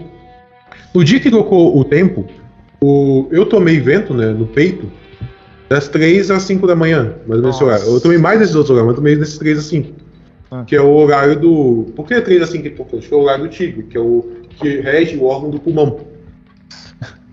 Ou seja, meu pulmão ficou gelado, né? Que eu tomei vento. Acordei com a alergia dos infernos. Aí o que acontece? O pulmão já ficou meio debilitado, né? Alergia. Aí quando o pulmão. Eu, eu reparei no dia mesmo. O dia que eu mais. Na hora que eu mais espirrei, eu, eu já sabia né, medicina, né? Eu olhei o meu corpo, olhei a hora que eu mais comecei mais a ter crise de, de alergia. Muito forte. Foi do horário mais ou menos entre as 3 e as 5 da tarde. Interessante. Aí você falou, pô, no, no dia, assim, né? É. Aí, que, aí quando você olha esse horário, é o horário do macaco. O macaco é oposto ao tigre. Hum. Então, o, o, o órgão do, do, macaco é a bexiga. Então a bexiga estava mais forte, estava trabalhando. Quando a bexiga trabalha, quer dizer que o pulmão está mais fraco. É o horário que o pulmão está mais fraco do dia. Seria o outro extremo, né? Olha só. Uhum. Aí eu tive acúmulo é, de catarro, então eu tava botando os catarros para fora, as águas para fora, entendeu? No horário, no horário que o pulmão estava mais fraco. Aí eu tive um, um, pouco mais de crise, que foi mais ou menos ali no horário das 9 a, a 1 da manhã, né, mais ou menos, que é o horário de dois animais ali, que é o horário do javali e do, do rato. O javali, ele sendo triplo aquecedor. O triplo aquecedor, ele não, ele não é um órgão, ele, ele não existe na medicina moderna, só na medicina tradicional. Hum. Ele representa mais ou menos algo assim, né, que rege o equilíbrio do corpo. Então, como o javali é água e o rato é água também, né, animais de água, foi um momento em que você, eu tive mais espirros também, mas eu não tive uma crise do mesmo tipo que eu tive no lugar do macaco, que também tem água na sua composição, ele nasce água. E, e, o catarro é o quê? Você está expelindo água. Sim, sim. Então, assim, tem, tem conhecimentos práticos mesmo do seu próprio corpo. É, uma coisa que eu, que eu achei interessante fazendo paralelo com isso, né? Daquela doença aí da, da, de 2020, né? Da moda, que vinha uhum. febre assim justamente nos horários. Eu falei, nossa, todo uhum. dia na mesma hora essa febre. Eu achava assim curioso, né? Pô, tem um relógio assim que aciona a febre. Você lembra mais dia. ou menos? Era umas, deixa eu ver. Era assim, assim que escurecia, umas sete horas, se eu não me é. engano. É. Sete, oito horas. É, cara, esse, esse é do 7 a 8. É, porque assim, foi mais ou menos ali das 5 a 7, mais ou menos, né? É o horário do SINS. Hum. É, o rim, ele, ele muitas vezes. Depende, é porque assim, isso é mais a questão da chinesa, porque às vezes o, o, o, o, o trabalho do rim, né, dependendo do, do equilíbrio daquele mapa, ele pode afetar outras coisas. Então isso vai depender também do mapa. Mas é, mas é bem interessante ver essas coisas. Porque geralmente a febre, né, ela é um desequilíbrio. Né, isso agora dentro da medicina helênica, tá? Hum. Saindo um pouco da chinesa. É um desequilíbrio do fogo, do elemento do fogo, né, dos quatro elementos. É, ele é o fogo como assim, ele é o fogo e começa. O que, que acontece? Olha que interessante a febre. Isso é uma coisa, não sei se você sabe, né, o pessoal que me acompanha, assim, que talvez vá assistir depois, eu faço ali, né, um, umas aulas da, com o professor da Grécia, assim, né, de medicina. É, o Alexander. Alexander. Não sei se é Alexander, eu, eu, eu, eu nunca sei pronunciar grego. Mas enfim, ele, ele comenta assim, ah, tipo, a, a, a febre, né? É, é aquela água que tá ali, né? que o fogo ele começa a queimar e a água faz o quê? Ela começa meio que evaporar, entre aspas, né? Hum. E ela meio que evapora pela pele. E olha que interessante, dentro da visão chinesa, a pele é regida pelo metal. Hum. E metal produz água. Sim, sim. Ou seja, a partir do aumento do fogo, o fogo ele esquenta essa água e na medida que ele esquenta essa água, ele faz que, nesse sentido chinês, né, que o metal produza água. Aí a pessoa começa a respirar. Interessante. Entendeu? Nossa, muito curioso. É, cara, as coisas bem interessantes que a gente começa a estudar essas coisas. Então a, a febre, ela, ela, ela, causa esse tipo de mudança. É, e teve outras pessoas também que comentaram, nossa, eu tive uma febre sempre à noite. Assim, no seu horário exato, né? Mas as pessoas falam, nossa, eu tinha uma febre sempre à noite, no mesmo horário. Nossa, curioso, né? Não, é, é, é, é muito interessante quando a gente percebe um pouco essas coisas, entendeu? Porque tudo é regido, por exemplo, na medicina tudo é regido, até na chinesa, tudo é regido pelos cinco elementos, ou tudo é regido pelos quatro elementos, se for olhar na, na grega. Sim. A gente, quando a gente percebe isso aí, nossa, a gente tem um, uma ferramenta uh, muito grande. Existem até coisas de fisionomias, tá? De fisionomia, entendeu? Ah, sim. É, é muito engraçado. É, isso é uma coisa que o professor falou, tá? Não, eu não sei. Mas assim, mas eu acho que é verdade também. Não vou ter por que discordar de um professor, do professor dizer. Ele fala bem assim que quem é tem muito interesse intelectual, né? Hum. Tende a, a, ter uma fertilidade um pouco menor do que os outros homens. Ah, sim. Porque ele, ele fala bem assim, com, é, se você pegar entre os rins, né, e colocar assim, os rins e aqui a cabeça, né? Hum. É como que você aumenta muito o lado e o outro lado de baixo do corpo ele diminui. Entendi. Então, um cara que tem uma atividade sexual muito né, exacerbada, ele costuma ser mais burro nesse mesmo sentido, mas ele costuma ser mais fértil. Interessante. Pensei, que você, pensei que você ia falar que, tem quem tem interesse assim, intelectual tem a cabeça grande, assim, a testa grande, eu ouvi falar também. Isso é fisionomia, não é fisionomia chinesa. Depende, ah, cara. Depende do tipo de testa, tá? Hum. Ele tem uma testa meio Larissa Manuela, um pouco menor. É, é, um tipo de pessoa assim, quem tem a testa Larissa Manuela, ele, ele, ele, aprende várias coisas, mas ele tem vários campos de interesse. Então depende do formato da testa, tá? Não é só ah, a testa grande. Não é só o tamanho, o teu formato. Assim. É, existe formato. Você vê, você mais larga, vê, mais é. estreita, né? Você vê pessoa que tem testa meio ovo, né? Ela, tipo, ela fica côncava. Sim. A testa pequena e meio côncava. Hum. Significa. É, isso é um dos sinais, tá? Entre outros. De pessoa que tem um intelecto meio atrofia, atrofiado. Sim. É que ela é burra, entendeu? Mas é quer dizer que. Ela Qual não, é a prioridade ela, dela, né? É, ela não tem profundidade intelectual, muitas vezes. Sim, sim. É que é uma coisa interessante, pega esses tipo tiozinho que você vê na rua assim, biblioteca, mais de idade, você sabe que é tipo meio de roça, entendeu? Hum. Olha mais ou menos como que é o formato do corpo, da, do nariz, das orelhas, da testa. Aí você vai, você tem uma bola de fisionomia. Nossa, interessante. Uhum. É muito interessante isso aí, cara. É, olhar retrato assim também é. É, entendeu? Aí você pega esse pessoal bem da roça mesmo. Porque assim, às vezes você vê um cara da roça com uma testa gigante, entendeu? Não necessariamente assim. É, mas. Porque tem as escolhas humanas, as coisas, etc. Entendeu? Claro. Mas, você, mas você vê assim, quando você vê um cara bem. Assim, só, assim, existem outros cenários. Uma coisa que o Thales, né? O Thales Carvalho um dia já falou comigo, né? Ele tava batendo papo. Ele falou assim: olha, ó, os traços de beleza de fisionomia, né? São geralmente os traços de sucesso humano. Mas os traços de sucesso humano não são os mesmos que os traços de sabedoria. Então, isso, isso também tem na chinesa. Então, muitas vezes, você tem é, os traços de é, sucesso humano, mas você não tem sabedoria, porque são outras coisas. Hum. Entendeu? Então, então um, você ter sucesso humano não quer dizer que você vai ser sábio. Sim, sim. Então, por isso, muitas vezes, você vai em um mapa, né? Igual o mapa do rapaz que eu fiz hoje. Pô, o mapa do cara tem tudo pra ele ser bom em qualquer coisa e ser rico. Entendeu? pô, o meu, tem, o meu tem que ser bom em qualquer coisa e ser rico. Sim. Aí a gente fica meio que pensando fundo, pô, puta mundo injusto, meu. é, e, e, você fica pensando assim, aí depois você vê assim, pô, mas, é, mas um traço não quer dizer necessariamente outro. Sim, sim. É, entendeu? E quando você olha bem, assim, ah, talvez isso não seja prioridade. É, você, não sei se você reparou assim, até quando você vê ele mais ou menos no Twitter, né? Eu sou muito reservado, cara. Sim, exatamente. Eu, eu, eu, não sou aquele tipo que é produtor de conteúdo. Olha que eu trabalho com marketing, tá? Eu trabalho no marketing. Eu não sou assim, ah, vou ser o, cara, o, o grande produtor de conteúdo. Isso é por parte da água do vale, tá? Porque por do rato lá que eu falei. Tá? tá, admito, não é, não é modéstia assim intelectual. Tem parte de problemas também internos, né? Conflitos interiores, né? Que tem essas coisas. Mas em parte também é assim, é, se você quer ter uma vida de estudo, né? Uma coisa mais sólida, você tem que abrir mão de algumas coisas de uma certa idade. Isso é uma visão muito chinesa, tá? Isso é uma coisa da visão chinesa aqui entre mim. E o que você quer na vida, muitas vezes tem que saber abrir mão de outras coisas. E o que, o que, a gente abrir mão aqui agora, né? Você vê que as pessoas, o que, que vai acontecer depois de 2024, tá? Depois do. que vai entrar o período lembra que eu falei? Os períodos anteriores pelos baseios. Sim. Vai vir as pessoas e vai querer aproveitar desses conhecimentos para ganhar dinheiro.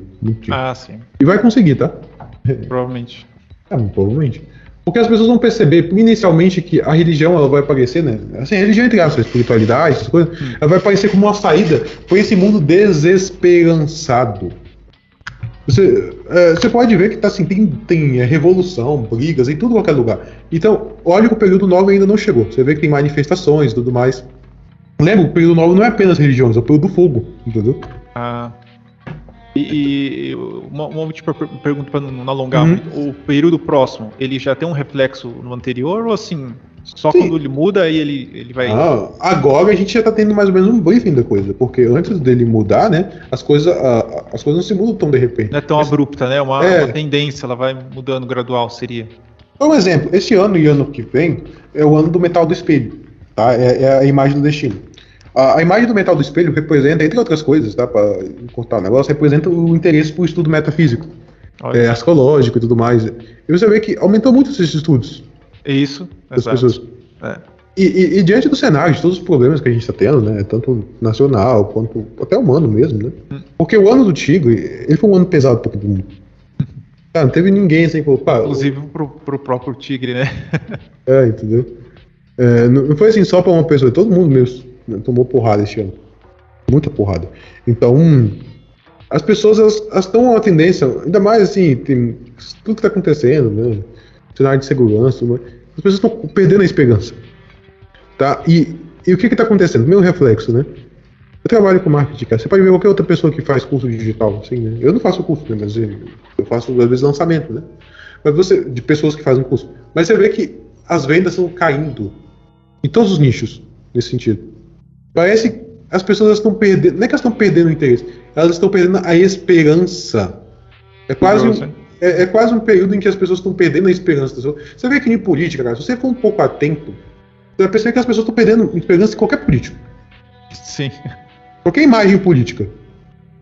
Né, eu tava no grupo, o pessoal tava metendo cacete no Bolsonaro. E aí o pessoal, assim, que é, tempos antes tava, ô, Bolsonaro, Bolsonaro. Né? Entendi. Por quê? É, as pessoas estão perdendo a esperança de que há uma real mudança. Isso não é só em grupos, as pessoas em geral estão assim. É interessante esse ponto que você falou da, da compra, né? No caso, as pessoas estão tão sem esperança que, ah, não adianta nem eu comprar isso, não vai melhorar. Então seria é, isso, né? É, até porque também o marketing saturou aqui. As pessoas falam, não, o marketing ainda não começou. Mas o período aqui no Brasil, é, pode ser que o marketing que a gente conhece, né? Pode ser que existe, vai vir outro. Talvez venha mesmo, as coisas elas mudam. Mas este, como nós conhecemos, né? Ele tá com seus dias? Saturado, né? Tá, cara, qualquer curso você chega lá, arrasta pra cima, não sei o que lá, eu vou te dar transformação. As pessoas já não acreditam mais. É, tem uma hora que, que fica tão assim, óbvio que aquilo que deveria atrair meio que começa a repelir, né? A pessoa já sabe que, que vem ali, ela já meio que repele, né? É, aí você vê, por exemplo, eu gastei, sei lá, milhares de reais com o curso este ano. Mas, tá, pode dizer que eu não comprei nenhum desses caras, eu comprei um que era só de, por exemplo, design, entendeu? Hum. Tipo, prático, design, negócio, entendeu? Mas eu não me arrependo em nada que eu comprei. Ah, tá, um, um, lá eu me arrependi um pouco porque não tava exatamente o que eu imaginava que seria, alguns aí. É, é o que acontece, né? Normal. Ó, vida da vida é, faz parte da vida de quem compra curso compulsoriamente. faz parte da vida você quebrar a cara em alguns cursos. Hum. Mas, é, mas quer dizer, eu tô querendo dizer que não é curso de marketing, assim, igual assim, que o pessoal faz todo esse marketing digital aqui, né, e tudo mais. Mas o que a gente, que eu vejo nas pessoas ali, até mesmo com alguém que participa um pouco né, desse processo, as pessoas elas estão perdendo, elas não estão mais acreditando nessas coisas. E o que, que vai acontecer? O ano de 2024, o ano de 2023 provavelmente vai ter umas tretinhas também, mas 2024, principalmente, é o ano do fogo do farol. E o fogo do farol é uma das imagens do destino, dentro da visão chinesa, que é uma das mais interessantes que tem. Porque o que, que é um fogo do farol? O farol é aquele que ilumina os caminhos. Mas quando ele, ele não é o caminho, ele ilumina o caminho para as coisas, mas ele literalmente não é o caminho. É, os barcos não pagam no farol. Mas ele aponta a direção. Sim. Então, a imagem do fogo do farol é a imagem daquele que aponta a direção para alguma outra coisa. Então, em 2024, com a mudança do, do Kigama ali, provavelmente pelo ano político ainda aqui na mesma vez, a gente vai ter um ano muito de falta de esperança. Em todas Esse as ano do, do, dragão, né? Esse é o ano do coelho ainda. É, ah, sim, dragão 2024, ano que vem coelho. É. Assim, para qualquer lado, entendeu? Qualquer lado político vai ser um lado bem. É... A questão da esperança vai cair muito, entendeu? Igual hoje ali, o Lula deu um discurso, as bolsas caiu. Pô, você, é, acha que, sim, sim. você acha que é um país assim que nem os investidores estão acreditando? As pessoas estão querendo. Qualquer coisa que você mais ouve aqui, os caras, eu quero mudar de país, eu quero, tipo, vou morar no Paraguai, vou pro Uruguai, sei lá. Pessoas querem sair do Brasil, só um exemplo, né? Só que você vai pro Uruguai e você vê as pessoas, pô, não quero sair daqui também, tá dando protesto lá. Tá todo mundo querendo se mudar, mas né, é mais o sentimento de mudança, não que é para um local, né? Sim, a esperança tá caindo. É generalizado, né, que você tá querendo Sim. dizer. Aí quando vir um trigama do Lee, mais ou menos na época quando pe- uma pessoa aparecer como a imagem da esperança, aí esse daí vai ser o cara que. Aí as pessoas vão se fixar ali. É, cara, eu tenho medo dessas coisas, cara. Dá medo, né? Porque o período anterior, tá? Os períodos são 180 anos, tá? Esses ciclos de 20 anos duram 180 anos ao todo. Hum. Os 180 anos atrás, né? Contando em 2024, obviamente, foi o ano que nos Estados Unidos deu a grande decepção, que, que as pessoas acharam que o Cristo ia voltar. Nossa. As pessoas criaram tanta esperança, tanta esperança na volta do Cristo, adventista, que quando o Cristo não voltou, Nossa. isso foi algo que mudou a mentalidade americana. Perigoso, né? É. Mas, é, mas foi um cenário que, olha que interessante, foi um cenário que na época se criou uma esperança de um povo desesperançado, da vinda do Salvador. Entendeu? É, interessante. É, agora eu não sei quem, se, se vai, quem vai ser esse Salvador, se vai ter um, entendeu? É, dá até medo, né? É, a gente não sabe o que vem. E, e dados os períodos anteriores, né, que, que a- a as pessoas têm a capacidade de mudar, a, a cagar as coisas, muito grande. E depois do período 9, né, em 2044, que vai fechar o período 9, um ciclo de 180 anos vai se fechar. Hum, Uma tendência gigante vai se fechar, né, do- dos sim, ciclos. sim. Aí vai ser mudanças muito estruturais. Muito estruturais na sociedade. Então nós estamos num período muito grande de mudança. Não é à toa, né? Que vai. Assim. né, eu não sei se isso vai acontecer, mas, né? Bom, o Genon né, deu um prazo pro Caliuga. é, existe mais ou menos uma data próxima para isso. Né? Algumas fontes seguras me, me indicaram. É, é. Eu não tô falando que vai ser. Pô, acabou. Não É. sei, entendeu? Sei lá, o futuro pertence a Deus, pô. Sim, sim. Mas a gente tá no fim do período. É. Então, é, eu fiz uma mantinar no, no, Insta- no Twitter, né? Hum. Eu comentei os negócios lá pra, tipo, ah, 2024 a gente vê. Mas, é, mas a gente tá no fim do período. E, e é muito engraçado, cara. Porque assim, a gente tá vendo o fim de uma coisa. A gente não sabe o que vai vir, mas, cara, e essa- esse mundo, como nós conhecemos, de- desse jeitinho aqui, ele vai mudar. É, não, não vai ter igual, né? Eu não sei o que, que vai vir, entendeu? É, mas que aqui não vai ser igual. Esse modo de como a gente lida com as coisas não vai vir, não vai existir mais. Cara, é a mesma coisa olhar 180 anos atrás, no último período pra cá. O mundo não foi mais o mesmo. Né? Você teve os períodos de guerra, teve várias mudanças. A industrialização, a, a vinda da tecnologia. A vinda de um novo período, É, mudou totalmente. como o homem se relaciona com a vida. É. Então a gente tá entrando em um novo período. E você nem precisa saber chinesa. Você olha pelo, pelo como que tá indo a tecnologia, como ela tá galgando, como as pessoas estão mudando as concepções, como os governos estão caminhando. Vai chegar um ponto que vai ser insustentável. É. E a gente não sabe o que vai vir. E isso, e assim, talvez a gente não veja ao todo. Vamos lá, é 20 anos, cara. Né? Eu tô com 26, eu vou ver o período com 28. Período 9. Quando eu terminar o período 9, eu vou ter 48. Quando terminar o período. eh, então eu tenho 48, eu vou começar o período 1 ali. Quando eu terminar o período 1, eu vou ter 68. Nossa. Cara, talvez eu não chegue eh, ao período 2. Sei lá, né? Deus sabe, pô, 68 anos já. Né? Talvez eu não chegue aos 88. Então, assim, é- é- tem que fazer a sua, a sua Chico ginástica lá. É, ginástica. É, vamos ver. Tem que chegar Mas- aos 100, né? Pra você ver um. É, mas mesmo assim a gente vai estar no novo. A gente vai ver uma nova coisa vindo. Ah, sim. O período 1 vai marcar uma nova, uma nova vida de uma nova coisa. Só que quem vai sentir medo dessas grandes mudanças são nossos filhos, nossos netos. Sim. Então a gente está como que diante de uma, de uma nova grande mudança. E a gente não sabe, hoje a gente não sabe o que, que é. É, E olha tá que- beira de um, de um abismo que a gente não consegue. A gente não sabe. Tá, o que tá vai tão escuro que a gente a luz, a nossa luz não é capaz de iluminar. Sim, e eu, eu falo isso pra qualquer pessoa. Você não precisa acreditar em nada disso aqui de chinesa. Olha a própria sociedade. As coisas não tem como caminhar como estão caminhando. Você vê protesto em qualquer lugar, briga. é, Você tem essa questão do governo, que aqui no Brasil. Você acha que esse tipo de situação aqui vai, pode durar muito tempo? De um, sei lá, de um. De um né, do Supremo Tribunal mandar em tudo?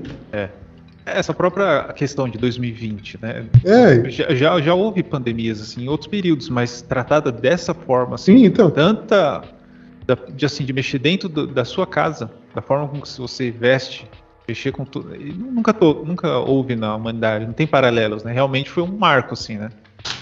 Sim, Então, houve, assim, mexeu muito, né? Mais que seja lá no, no sertão, lá mexeu, né? Então, então, desde o período 7, o mundo já está passando por grandes mudanças.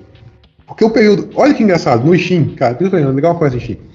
Porque a configuração desse período é fogo embaixo, só que esse período de Lee, né, que vai vir, ele tá. Tem o período acima dele, de 540 anos, né? É o período do lago. Então vai ter lago em cima e fogo embaixo. Quando a gente olha no hexagrama do Xing, a gente vai ter o hexagrama, se não me engano, é o 49. Que o Alfredo Huang ele coloca o nome do hexagrama Aboliu o Antigo. E a Alaide ela coloca o nome do hexagrama Revolução. Ah, sim. Ou seja, o que, que, é, que, que é o nome, o que, que é mais um cenário de mudança que uma revolução? É. Não, eu não falo, eu não falo revolução armada, mas olha o sentido qual foi do Huang Dai e o sentido vai dar. Abolir o antigo. Hum, Aí o próximo hexagrama, depois de abolir o antigo, é insti- instituir o novo. vixe. Que é o hexagrama número 50. Agora eu tenho quase certeza. O hexagrama 49 é o- a revolução, né? Abolir o antigo. O 50 é instituir o novo. Que, é, se eu não me engano, tem é, fogo embaixo e madeira em cima, né? É o fogo que se eleva pela madeira e, e ganha sua força. vixe. Tanto que a imagem é dada pelos brasões imperiais. Toda a dinastia chinesa ela era instituída por brasões. Eles, eles forjavam brasões para instituir a dinastia. Então, esse é instituir o novo. Então, quando eles, eles instituíam os brasões, eles criavam uma nova coisa. Então, a ideia desse hexagrama é abolir o antigo para que o novo seja instituído. Interessante. Que é a revolução. Então, a gente tá no cenário de mudança. E, eu- igual eu falei, eu não sei o que vai vir. Então, eu prefiro não fazer nada agora. Tipo, só ganhar minha vida, estudar. Porque eu não sei o que vai vir. né? Vai ter um momento certo para eu agir. É o momento certo para se colocar no meio. Então, então, isso é uma coisa bem interessante. Tá? É, está se preparando, né? É, não sabe bem pra quê, mas está se preparando, né? É, a gente não sabe para o que, que vai vir, quais são os desafios que a gente vai ter, ter de viver aí. Entendeu? E também tem aquela própria coisa cristã, né, cara? Você não sabe quando Cristo vai voltar. Você não Ah, sabe sim. quando as coisas que, que disseram que vão acontecer vão acontecer. Você não sabe se vão acontecer quando você tá vivo ou não. É, a gente vai observando os sinais, né? É, então. Vai levando. Mas, É. mas, mas agora, cara, muito mais na época do Genon, né? Tá muito nítido que a gente tá no, nesse Kaliuga. Esse fim. É. Eu, eu não sei se vai ser agora ou depois, entendeu? Sim, sim. Mas a gente tá diante do fim. De alguma coisa. E, e o fim de uma coisa é o início de outra. A gente- então, isso é uma coisa interessante que as pessoas pensem. E, e como eu falei, não é pra ficar baseando em chinês, até porque a grande maioria das pessoas aqui não conhece chinês. Hum, Talvez algumas pessoas mais conhecem Gnon, mas tu nem precisa se basear no Gnon. É, isso conhece, às vezes não É, conhece então. muito bem, né? Olha, a- é, é aquela coisa, é bom senso. Olha como as coisas estão hoje e como as coisas podem ser depois. É. É, Chega um ponto que não dá.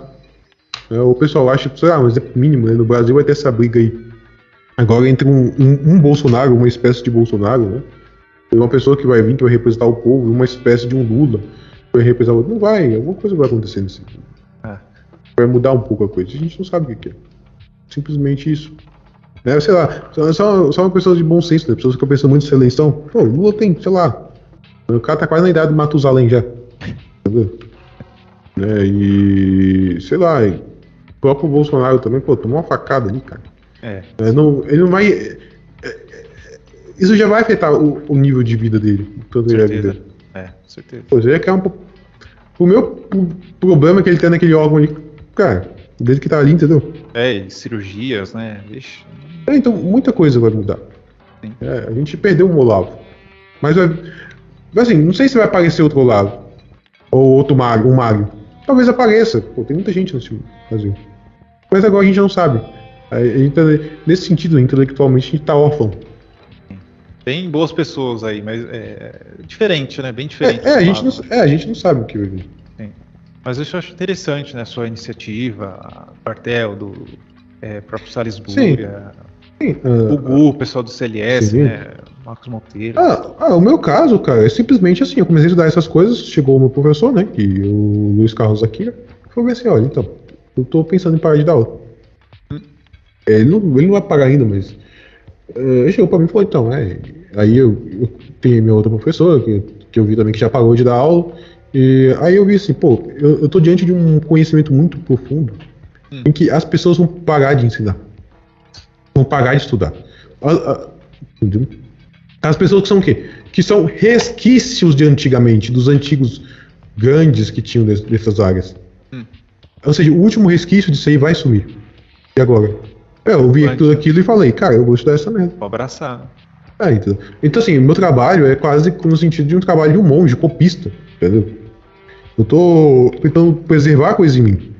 Mas sei lá. É fascinante e altamente hum. louvável, né? Sim, talvez não vai ser eu que vai continuar esse trabalho, vai aperfeiçoar no sentido grandemente. Vai ser outras pessoas, talvez. Provavelmente. Havia outras pessoas, havia outras pessoas, às vezes, até mais capacitadas. Que, mas que elas vão precisar desses meios que eu estou, sei lá, eu estou tentando preservar em mim, que o Bartel preservou nele. Elas vão precisar desses meios.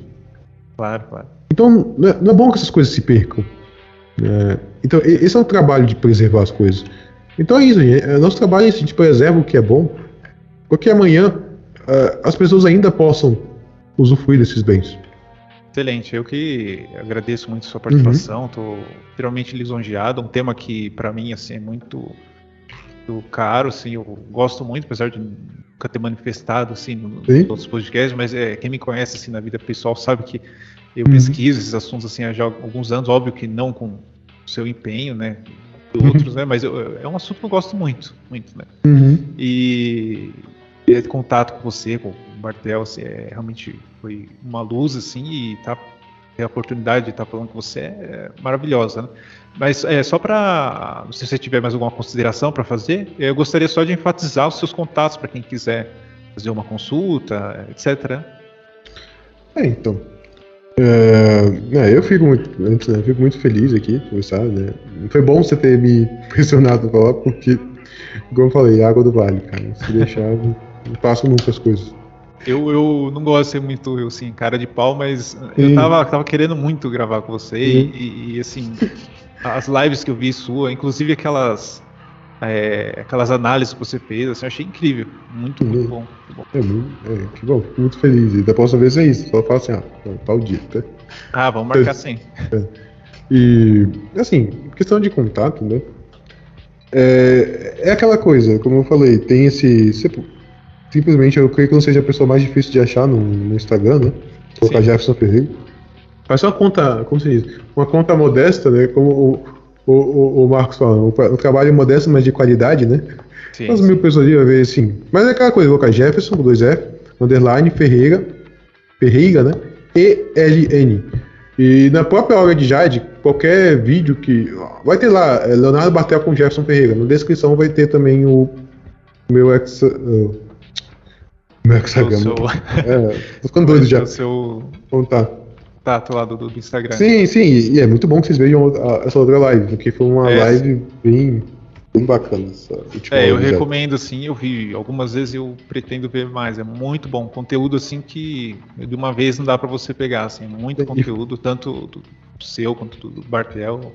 Conhecimento incrível, assim. E foi, foi onde teve mais gnose. É fala assim com uma curaça, assim, com a propriedade que é incrível. Realmente parabenizo você, assim, pelo, uhum. pelo esforço, pelo trabalho, pela clareza, assim, que você traz, né? Eu uhum. achei uma aula aqui, né? Eu, era para ser uma coisa um pouco mais mais light, uhum. assim, só para te apresentar, mas foi um, muito profundo, assim, e bem abrangente, por incrível que pareça, né? Você abrangiu vários temas, né, que eu não, nem imaginava que você tocaria, né, como o Xing, o Feng Eu, eu, eu, eu sei que pelo menos o budismo foi uma surpresa por si. é, o budismo é. eu também não imaginei, porque poucas pessoas conhecem, né? Ah, não, eu fiz um curso com o Lama.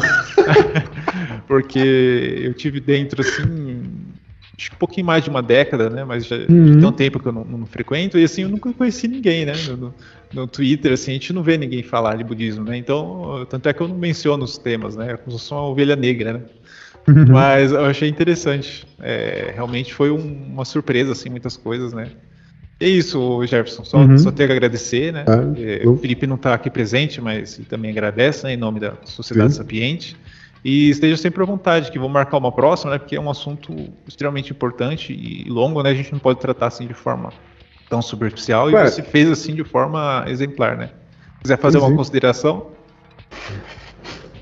Mas é isso, gente. A, a, a, grande consideração né, foi mais o que eu comentei ali. É, a questão da, da, metafísica chinesa, ou da própria astrologia ocidental, E a gente tem que aprender essas coisas e observar a nossa própria vida.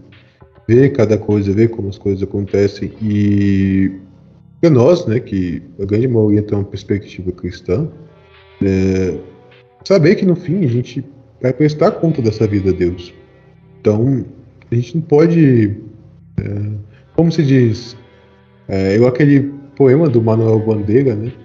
É, aquele que poderia ter sido e não foi, tá? Acho grande consideração a gente observar a nossa vida e a gente agir de acordo com o que é as nossas capacidades e o que é melhor para nós. Eu falo isso, tá? Com muita questão de mapas mesmo que eu faço das pessoas. E às vezes é muito triste que eu vejo muita gente, né, quando vem conversar assim. A gente é muito desesperançada, muitas pessoas que às vezes não sabem o que fazer. E, e por mais que eu tente ajudar, né, numa conversa de duas, três horas, o problema não vai ser resolvido. Então, a mesma coisa que eu falo, né? Uma consideração sobre até o estudo. Isso é próprio até por qualquer tipo de estudo, seja metafísica oriental, seja literatura, que. A gente observa bastante a nossa vida. E sempre ter em mente essa realidade do destino final perante Deus. Eu acho que, que seja isso, assim, uma consideração final. Perfeito, perfeito. É, novamente agradecer, Jefferson, pela sua disponibilidade, uhum. por trazer tanta sabedoria, né, conhecimento, é, tipo, assim, suas horas preciosas, né, poderia estar estudando, né, fazendo outras coisas, e está aqui dispondo com a gente, né. Então, é. você ouvinte que está nos ouvindo, né, também agradecemos a sua audiência, né, mas vai lá atrás do, do Jefferson, procura lá no Instagram, tem no Twitter também, é muito fácil achar, né. E, é o Jeff a... Cancun, o que, não sei, é, não sei se tá, tá, acho que foi Jeff Cancun no Twitter. Isso. É, provavelmente você vai estar ouvindo pela Sociedade Sapiente, né? A gente vai marcar ele no, nos links, né? Vai marcar as redes sociais dele. É isso. É, agradecer novamente, né? O Jefferson e até uma próxima. A gente espera se ver aqui em breve. Um grande abraço aí. Uma boa noite. Boa noite, gente. Muito obrigado, meus amigos. Este foi mais um podcast da Rádio Sociedade Sapiente, uma emissora do Grupo Sociedade Sapiente de Comunicação. Agradecemos a vossa audiência e desejamos a todos uma excelente semana.